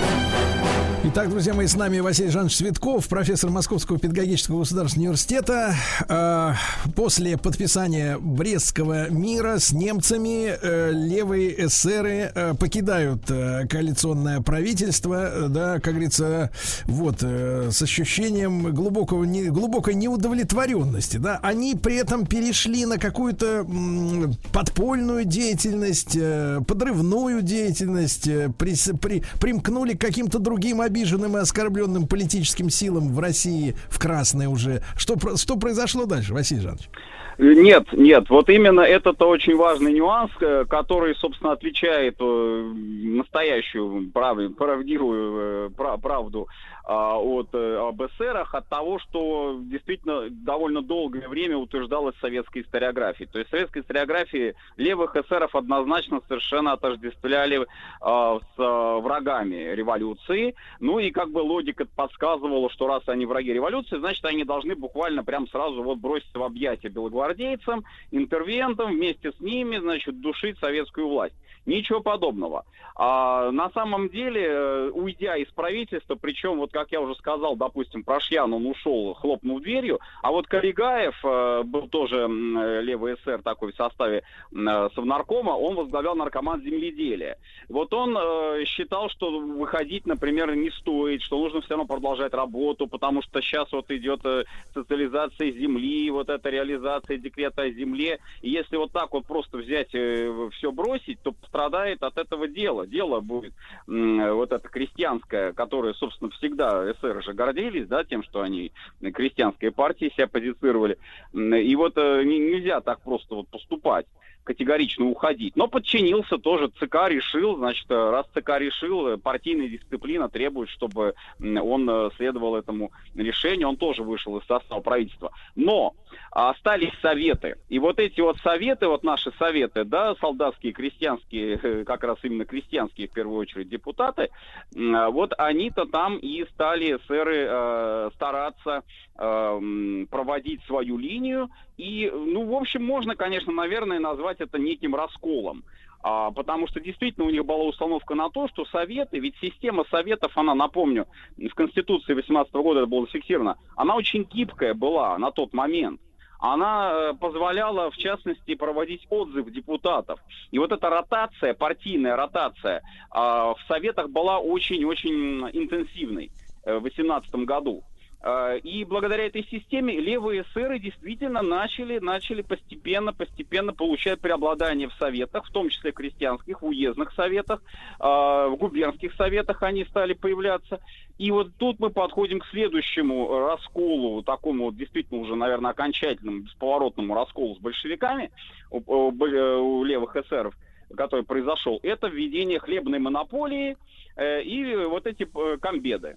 А, вот это уже левых эсеров задело, как говорится, за живое. Потому что, как, опять же, вот в начале программы мы сказали, ну, что это партия, позиционировавшая себя как защитница крестьян, причем всех крестьян, трудовых э, крестьян, трудящихся крестьян, она не могла понять, почему вот ни с того ни с сего нужно делить крестьян вот на эти три категории, там бедняки, середняки, кулаки, отделять бедняков, ну частично, может быть, середняков от всех остальных, противопоставлять их фактически всему остальному крестьянству за счет создания комбедов. И потом уже вот этими комбедами, по сути, заменять советы. Э, вот то, что мы говорили в прошлых программах, это очень важный э, момент истории гражданской войны. Потому что советская власть, с их точки зрения, она должна быть э, выражать интересы всего трудящегося населения. А что делают большевики? А большевики это вносят раскол, делят вот на бедных, не бедных, по какому-то очень условному, приблизительному такому принципу. И, конечно, левые эсеры тоже считали, что это недопустимо. Василий Жанович, Василий Жанович, ну вот мы сейчас, э, так сказать, э, ну, что касается бедных, не бедных, да, э, цены меняются, курсы меняются, спекулянты, да, так сказать, сейчас наживаются, вот, например, в той же автомобильной сфере, да, у нас есть так называемое повышенное налогообложение автомобилей, которые причислены к роскоши. Когда этот документ при, принимали, значит, чертой отсечения были 3 миллиона рублей. Значит, за эти деньги, в принципе, можно было купить машину, которая, ну, э, ну да, ее можно было назвать роскошной хотя бы, например, из-за бренда или там из-за еще, еще, еще чего-то. Ситуация невероятно изменилась. Там полутора-двухкратное увеличение цен на автомобили э, привело сейчас к тому, что э, роскошью стали корейские и, так сказать, восточные европейские марки, э, что, в принципе, ну, абсурдно, это все смешно. Понятное дело, что бюджету очень хочется, э, так сказать, э, иметь, э, так сказать, дополнительные поступления, все это прекрасно, вот, но э, справедливость-то где? И в этой связи вопрос, а вот тогда, в восемнадцатом году, вот порогом, условно говоря, бедный и уже зажиточный, вот что могло стать? Вот э, что могло быть в хозяйстве у крестьянина, где ему говорили, а ты уже, сволочь, жируешь? Это очень, очень размытые представления были на самом деле поначалу, потому что все, э, по сути, спускалось на места. А на местах э, понятие бедный богатый, оно могло определяться таким критерием, что вот... Ну, это, кстати, очень долго сохранялось, вплоть до коллективизации, до, 30, до начала 30-х. Что вот у тебя, например, крыша э, дома железом крыта, э, там, допустим, у тебя две коровы, а у другого соломой крыта же крыша, и нет коровы. Вот, значит, кто из них бедняк, кто из них э, богатый. Ну, вот как бы на лицо различия. Вот, и вот такие вот э, различия, они, конечно, были, как я уже сказал, довольно условны, но у эсеров была позиция такая, что если крестьянин сам работает, э, собственными силами своими ведет хозяйство, даже если он при этом нанимает еще и батраков. Ну, не хватает ему, допустим, рабочей силы, он поэтому и сам работает, и батраков нанимает, но кормит их, все, значит, дает им деньги, дает им работу, то как можно такого крестьянина считать врагом э, советской власти, там, зажиточным каким-то и так далее? А что ж, получается, что в комитетах бедноты, вот именно как раз сторонников СССР, э, э, социал-революционеров было меньше, да, или вообще не было? Получается, что а, СССР опирались именно на э, хозяев все-таки, да, а не просто на, там, условно говоря, алкашей или тунеядцев, или просто э, бедолаг. Эсеры позицировали, э, вот очень хорошие как раз вот вы здесь упомянули разделение, да, они э, позицировали себя как защитники трудового крестьянства. А у Ленина э, позиция была такая, что понятие трудовое крестьянство, оно тоже очень неопределенное, очень размытое. Потому что, да, с одной стороны, можно, конечно, говорить, что вот он там трудится, этот крестьянин сам э, делает, но при этом он эксплуатирует труд других людей. Mm-hmm. То есть он, э, как вот его после этого можно назвать Ну, то есть, Василий Жанович, опять же, опять же, возвращаясь к комбедам, то есть комитеты бедноты, но это такая, в принципе, политическая уловка Ленина, да, я не знаю, кому там принадлежит идея именно создания именно персонально комбедов, да, но такая остроумная э, идея с тем, чтобы, соответственно, выкинуть своих политических конкурентов и э, бывших, э, с, так сказать, товарищей по оружию, фактически, да, которые помогли прийти к власти, э, рискуя жизнью, э, выкинуть из политического процесса, да, то есть, в принципе, да, понятно, что нет, политика, нет. политика это вещь, в принципе, э, она и переводится, это слово, с английского как хитрость, полиси, вот, понятно, что честности там искать не нужно по умолчанию, но, тем не менее, это вот такая подстава, да? Нет, нет, все-таки здесь, э, здесь не стоит э, Ленину приписывать того, что вот он только ради того, чтобы убрать левых эсеров, ввел комбеды. Нет, комбеды были задуманы как э, инструмент, аппарат такой, с помощью которого можно облегчить решение продовольственной проблемы, прежде всего. То есть изъять хлеб из деревни, а деревня саботирует хлебную монополию, не хочет хлеб сдавать. Ну, в первую очередь, конечно, зажиточные кулаки, такие условные середняки. Вот и чтобы их блокировать, нужны комбеды, которые помогают решить эту проблему. А уж э, что касается левых эсеров, то тут Ленин, я не думаю, что он о них как-то вообще заботился. И они его заботили в одну из последних, как говорится, таких э, позиций. Э, он, опять же, он исходил из того, что вот если эти партии, эти люди, они согласны с нашей политикой, хорошо хорошо, мы их э, будем поддерживать тоже, пусть они участвуют в работе органов власти. Если они себя под каким бы то ни было предлогами противопоставляют проводимой нами, большевиками, политики, значит, с ними никакого разговора быть не может. Какими бы красивые, в какие бы красивые красные одежды они бы не рядились. Вот, условно Василий, говоря, хорошо. А когда произошло э, превращение все-таки левых эсеров уже в лютых врагов, которые, независимо от того, сотрудничают они или нет, превращаются превращаются, ну, в то же самое, что буржуины, банкиры, попы и прочее. То есть враги советской власти, ну и персонально партии большевиков. Окончательный раскол это, конечно, пятый Всероссийский съезд Советов. Это однозначно совершенно. То есть это раскол уже вооруженный, когда 6 а, июля, вот эта дата, а, опять же, вот э, такая переломная дата работы съезда, э, происходит попытка, ну, именно вот попытка, пожалуй, это правильно будет сказать, вооруженного восстания левых эсеров против большевиков в Москве. Ну, напомню, тут несколько моментов таких интересных. Во-первых, э, левые эсеры, они работали в ЧК. А, но опять же, вот в силу того, что все-таки коалиционный состав власти, соответственно, и левые эсеры, чекисты, это тоже было такое вот явление. А, причем э, один из ближайших помощников Дзержинского, как раз Александрович, он был э, левым эсером. Один из э, таких ведущих командиров чекистских отрядов, Попов, был левым эсером. А, и вот в дни работы Пятого Всероссийского съезда Советов, то есть начало июля 2018 года, а, и Прошьян, конечно, здесь э, активную, очень активную роль играл, они принимают решение, что нужно, ну, по сути, спровоцировать э, возобновление войны с Германией. А Каким кто в центре, кто в центре был вот этого решения? В принципе, э, Спиридонова взяла на себя всю вину. Ну, понятно, что она, человек была очень самоотверженный, э, и когда вот происходило уже следствие по поводу того, как вообще все это произошло, да, вот эта попытка восстания, э, Спиридонова однозначно говорила, что это ее идея, что это она, так сказать, все это, все это сделала, ну и как бы потом утвердилась такая точка зрения, что э, Спиридонова во всем виновата. Так. А, но, но, а, все-таки вот по более такому тщательному расследованию можно сказать, что это не столько она, сколько, конечно, Прошьян. А, ну и инициатива его поддержана была Блюмкиным Андреевым. Это два э, тоже таких активных эсера, боевика, которые совершили теракт откровенный совершенно, неприкрытый, э, сознательно они это действовали на 100%, убийство э, германского посла графа Мирбаха в Москве во время работы съезда.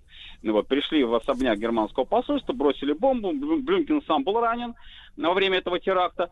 Вот. А после этого уже они э, попытались с помощью вот этого отряда Попова, э, отряда левого СР Попова, они попытались не больше, не меньше, как поставить под контроль уже центральные э, структуры в Москве. Это центральный телеграф, прежде всего, это почтамт. Ну и была предпринята попытка, правда, безуспешная, э, как-то выйти к Кремлю и, может быть, как-то там обстрелять Кремль из артиллерийских орудий. Благо, что у них были в распоряжении в том числе и, и артиллерийские орудия. Но Трехсветительский переулок, вот там как раз и казармы находились, но это не так далеко от Кремля, все-таки вот, э, ну, не, не совсем близко, но на довольно близком таком расстоянии. А, так вот, в это время же, в это же время, синхронно с ними, э, в Большом театре, где происходило как раз заседание Пятого Всероссийского съезда Советов, Мария Спиридонова, она очень активно дает бой большевикам, то есть она выступает эмоционально, берет слово, обвиняет большевиков в чем? Помимо того, что она заявляет о предательстве большевиками идеи революции, о том, что они предают э, крестьянство на растерзание, она приводит очень интересный факт э, который с ее точки зрения вот должен прямо так съезд взорвать изнутри. Так. Она говорит, вот смотрите, мало того, что подписали Брестский мир, так еще и хлеб отправляют в Германию. Наша страна голодает, э, крестьяне наши голодают, а мы немцам хлеб отправляем. Это правда? И приводит, да. Это вот, правда, Василий Жанович? Э, да вот именно, в том-то и дело, что это была действительно правда. А, это была правда. Правда, правда была такой вот полуправдой, по сути. Почему? Потому что, ну, вообще нельзя сказать, что там, может быть, э, совсем уж был... Не давайте, было... давайте выдвинем новый слоган революционный. «Хватит кормить немца».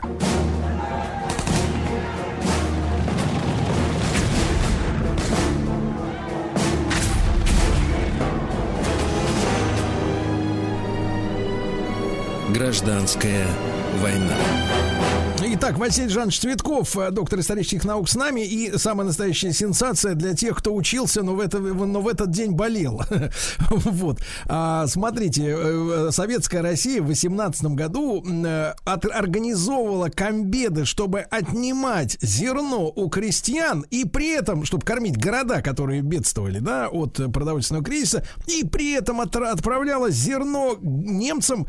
Василий Жанович, я слышал о том, что мы в 20-е годы уже помогали туркам, да, мы им слали винтовки, деньги отправляли тоже нашим врагам в Первую мировую войну. Но, послушайте, а это что, это репарации, что ли, по, по Брестскому договору? Или как это понять?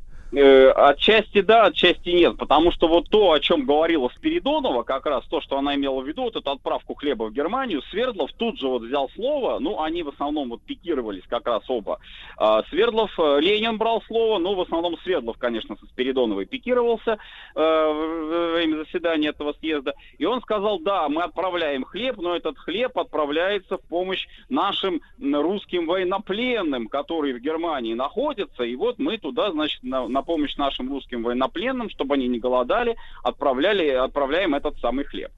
Вот. А Спиридонова э, заявила, что это все прикрытие. То есть под прикрытием якобы помощи русским военнопленным вы кормите кайзера. Примерно такая была у нее позиция. Ну и опять же, вот вы очень хорошо это заметили. То есть э, комбеды вроде бы должны город спасти от голода, а вместо того, чтобы кормить горожан, то есть тоже голодающих, кормим немца. А и какой вот объем, чего... какой объем вот этого зерна, мы понимаем примерно? 38 а, миллионов тонн она говорила, вот это вот вывоз довольно такой заметный, в общем, существенный. Но, видимо, она имела информацию как раз о том, что вот пересекают границу эти эшелоны с зерном, а, и, и вот и, и идут в Германию. И так, а как-то съезд был возмущен по, по, после обнародования этой истории? Съезд однозначно был возмущен э, позицией, с одной стороны, Спиридоновой. Съезд вообще раскололся очень четко вот э, на две части. Ну, неравные, правда, потому что большинство, э, более 700 депутатов это были большевики, и более 300 депутатов это были левые эсеры. Но когда выступала Спиридонова, естественно, левые эсеры вставали, аплодировали, кричали «Браво!» и заявляли, что она во всем права. Когда выступал Свердлов, другая часть зала вставала, кричала, аплодировала и говорила, что Спиридонова э, все лжет и э, нарочно, значит, вводит в заблуждение, и прав, э, прав Яков Михайлович, прав Владимир Ильич. И вот это все противостояние продолжалось, э, ну вот до 6 июля, когда уже вот после поп- неудачной попытки, утром 7 июля, вот они еще тоже пытались, э, левые эсеры, что-то сделать в центре Москвы, но тут же пришли латышские стрелки, знаменитые латышские стрелки, гвардия Ленина, как их называли, да, и, как говорится, железной рукой наводит порядок. блокируют отряд Попова. Попову к этому моменту, кстати, интересный тоже вот такой факт исторический, удалось взять в плен самого Феликса Эдмундовича Дзержинского. Потому что Дзержинский как раз приехал на переговоры с Поповым, хотел Попова арестовать, заявил о том, что вот если вы там сейчас не выдадите Блюмкина, а Блюмкин у него был, э, как раз он бежал в его расположение после э, теракта, после убийства германского посла, ну вот мы сейчас вас арестуем. На это Попов ему сказал, кто кого арестует, это еще большой вопрос, и вот Феликс Эдмундович был взят под стражу. Ну и а латыши тут же буквально вот на следующее утро они Феликса Эдмундовича освободили, а, и разоружили, блокировали отряд Попова, он был разоружен, Э, боевики, которые все-таки успели каким-то образом вырваться вот из э, казармы, они бежали через Ярославский вокзал уже в сторону Ярославля, где, между прочим, в эти же дни начинается восстание, Ярославское восстание. Но вот как установили уже сейчас, достаточно точно установлено, что никакой связи с левоэсеровским восстанием, вот то восста... Ярославское восстание, не имело. То есть это была отдельная совершенно структура, которая ну, просто синхронно вот так вот получилось, они, они сработали. А в один день. Вот это вот э, действительно серьезная была такая проблема в, в те дни. Но тут же эсеровскую фракцию блокируют в Большом театре, разоружают. Как там в воспоминаниях написано, что целая горка бомб и револьверов образовалась э, на, на сцене Большого театра. Э, блокируют, арестовывают и э, все, лишают слова, лишают представительства.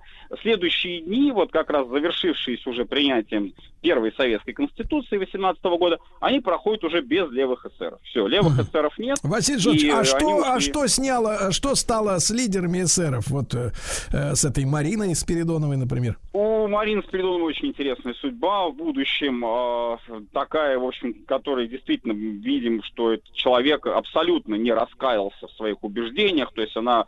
Э, единственное, что, конечно, она вот, кстати, не осуждала Брестский мир. Она считала, что действительно Россия не в состоянии воевать, а, но одно дело, допустим, прекратить боевые действия, а другое дело вот помогать немцам. Э, то есть фактически стать из врагов немцев союзниками немцев. Вот это ее возмущало.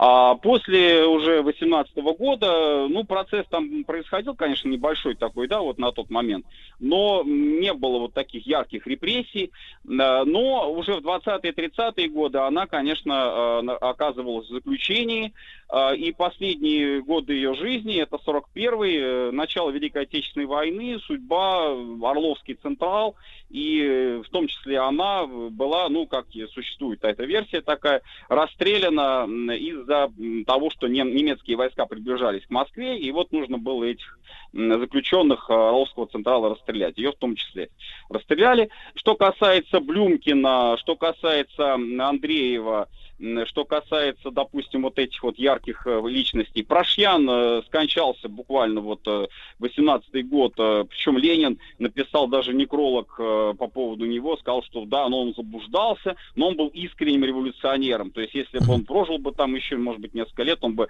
вернулся бы к большевикам. А, Прошьяна, вот так вот Ленин сказал. А, что касается Блюмкина, а, он э, вместе с Андреем, они уезжают на Украину, там ведут э, повстанческую работу, а, и Блюмкин затем остается в Советской России, но репрессирован, расстрелян в 29 году. И важно разобраться, Василий Жанович, в следующей нашей встрече, как большевикам удалось не поругаться с немцами, ведь э, эсеры завалили их посла, да, Мирбаха в Москве. Да, да. Это да, очень, да, очень интересное дело. Ну и та самая конституция, которую писали, дописывали и принимали уже без эсеров, которые вот так вот подняли э, бунт. Мы тоже об этом поговорим. Василий Жанович Цветков, профессор Московского педагогического государственного университета, с нами был сегодня. Спасибо огромное. Еще больше подкастов «Маяка» насмотрим.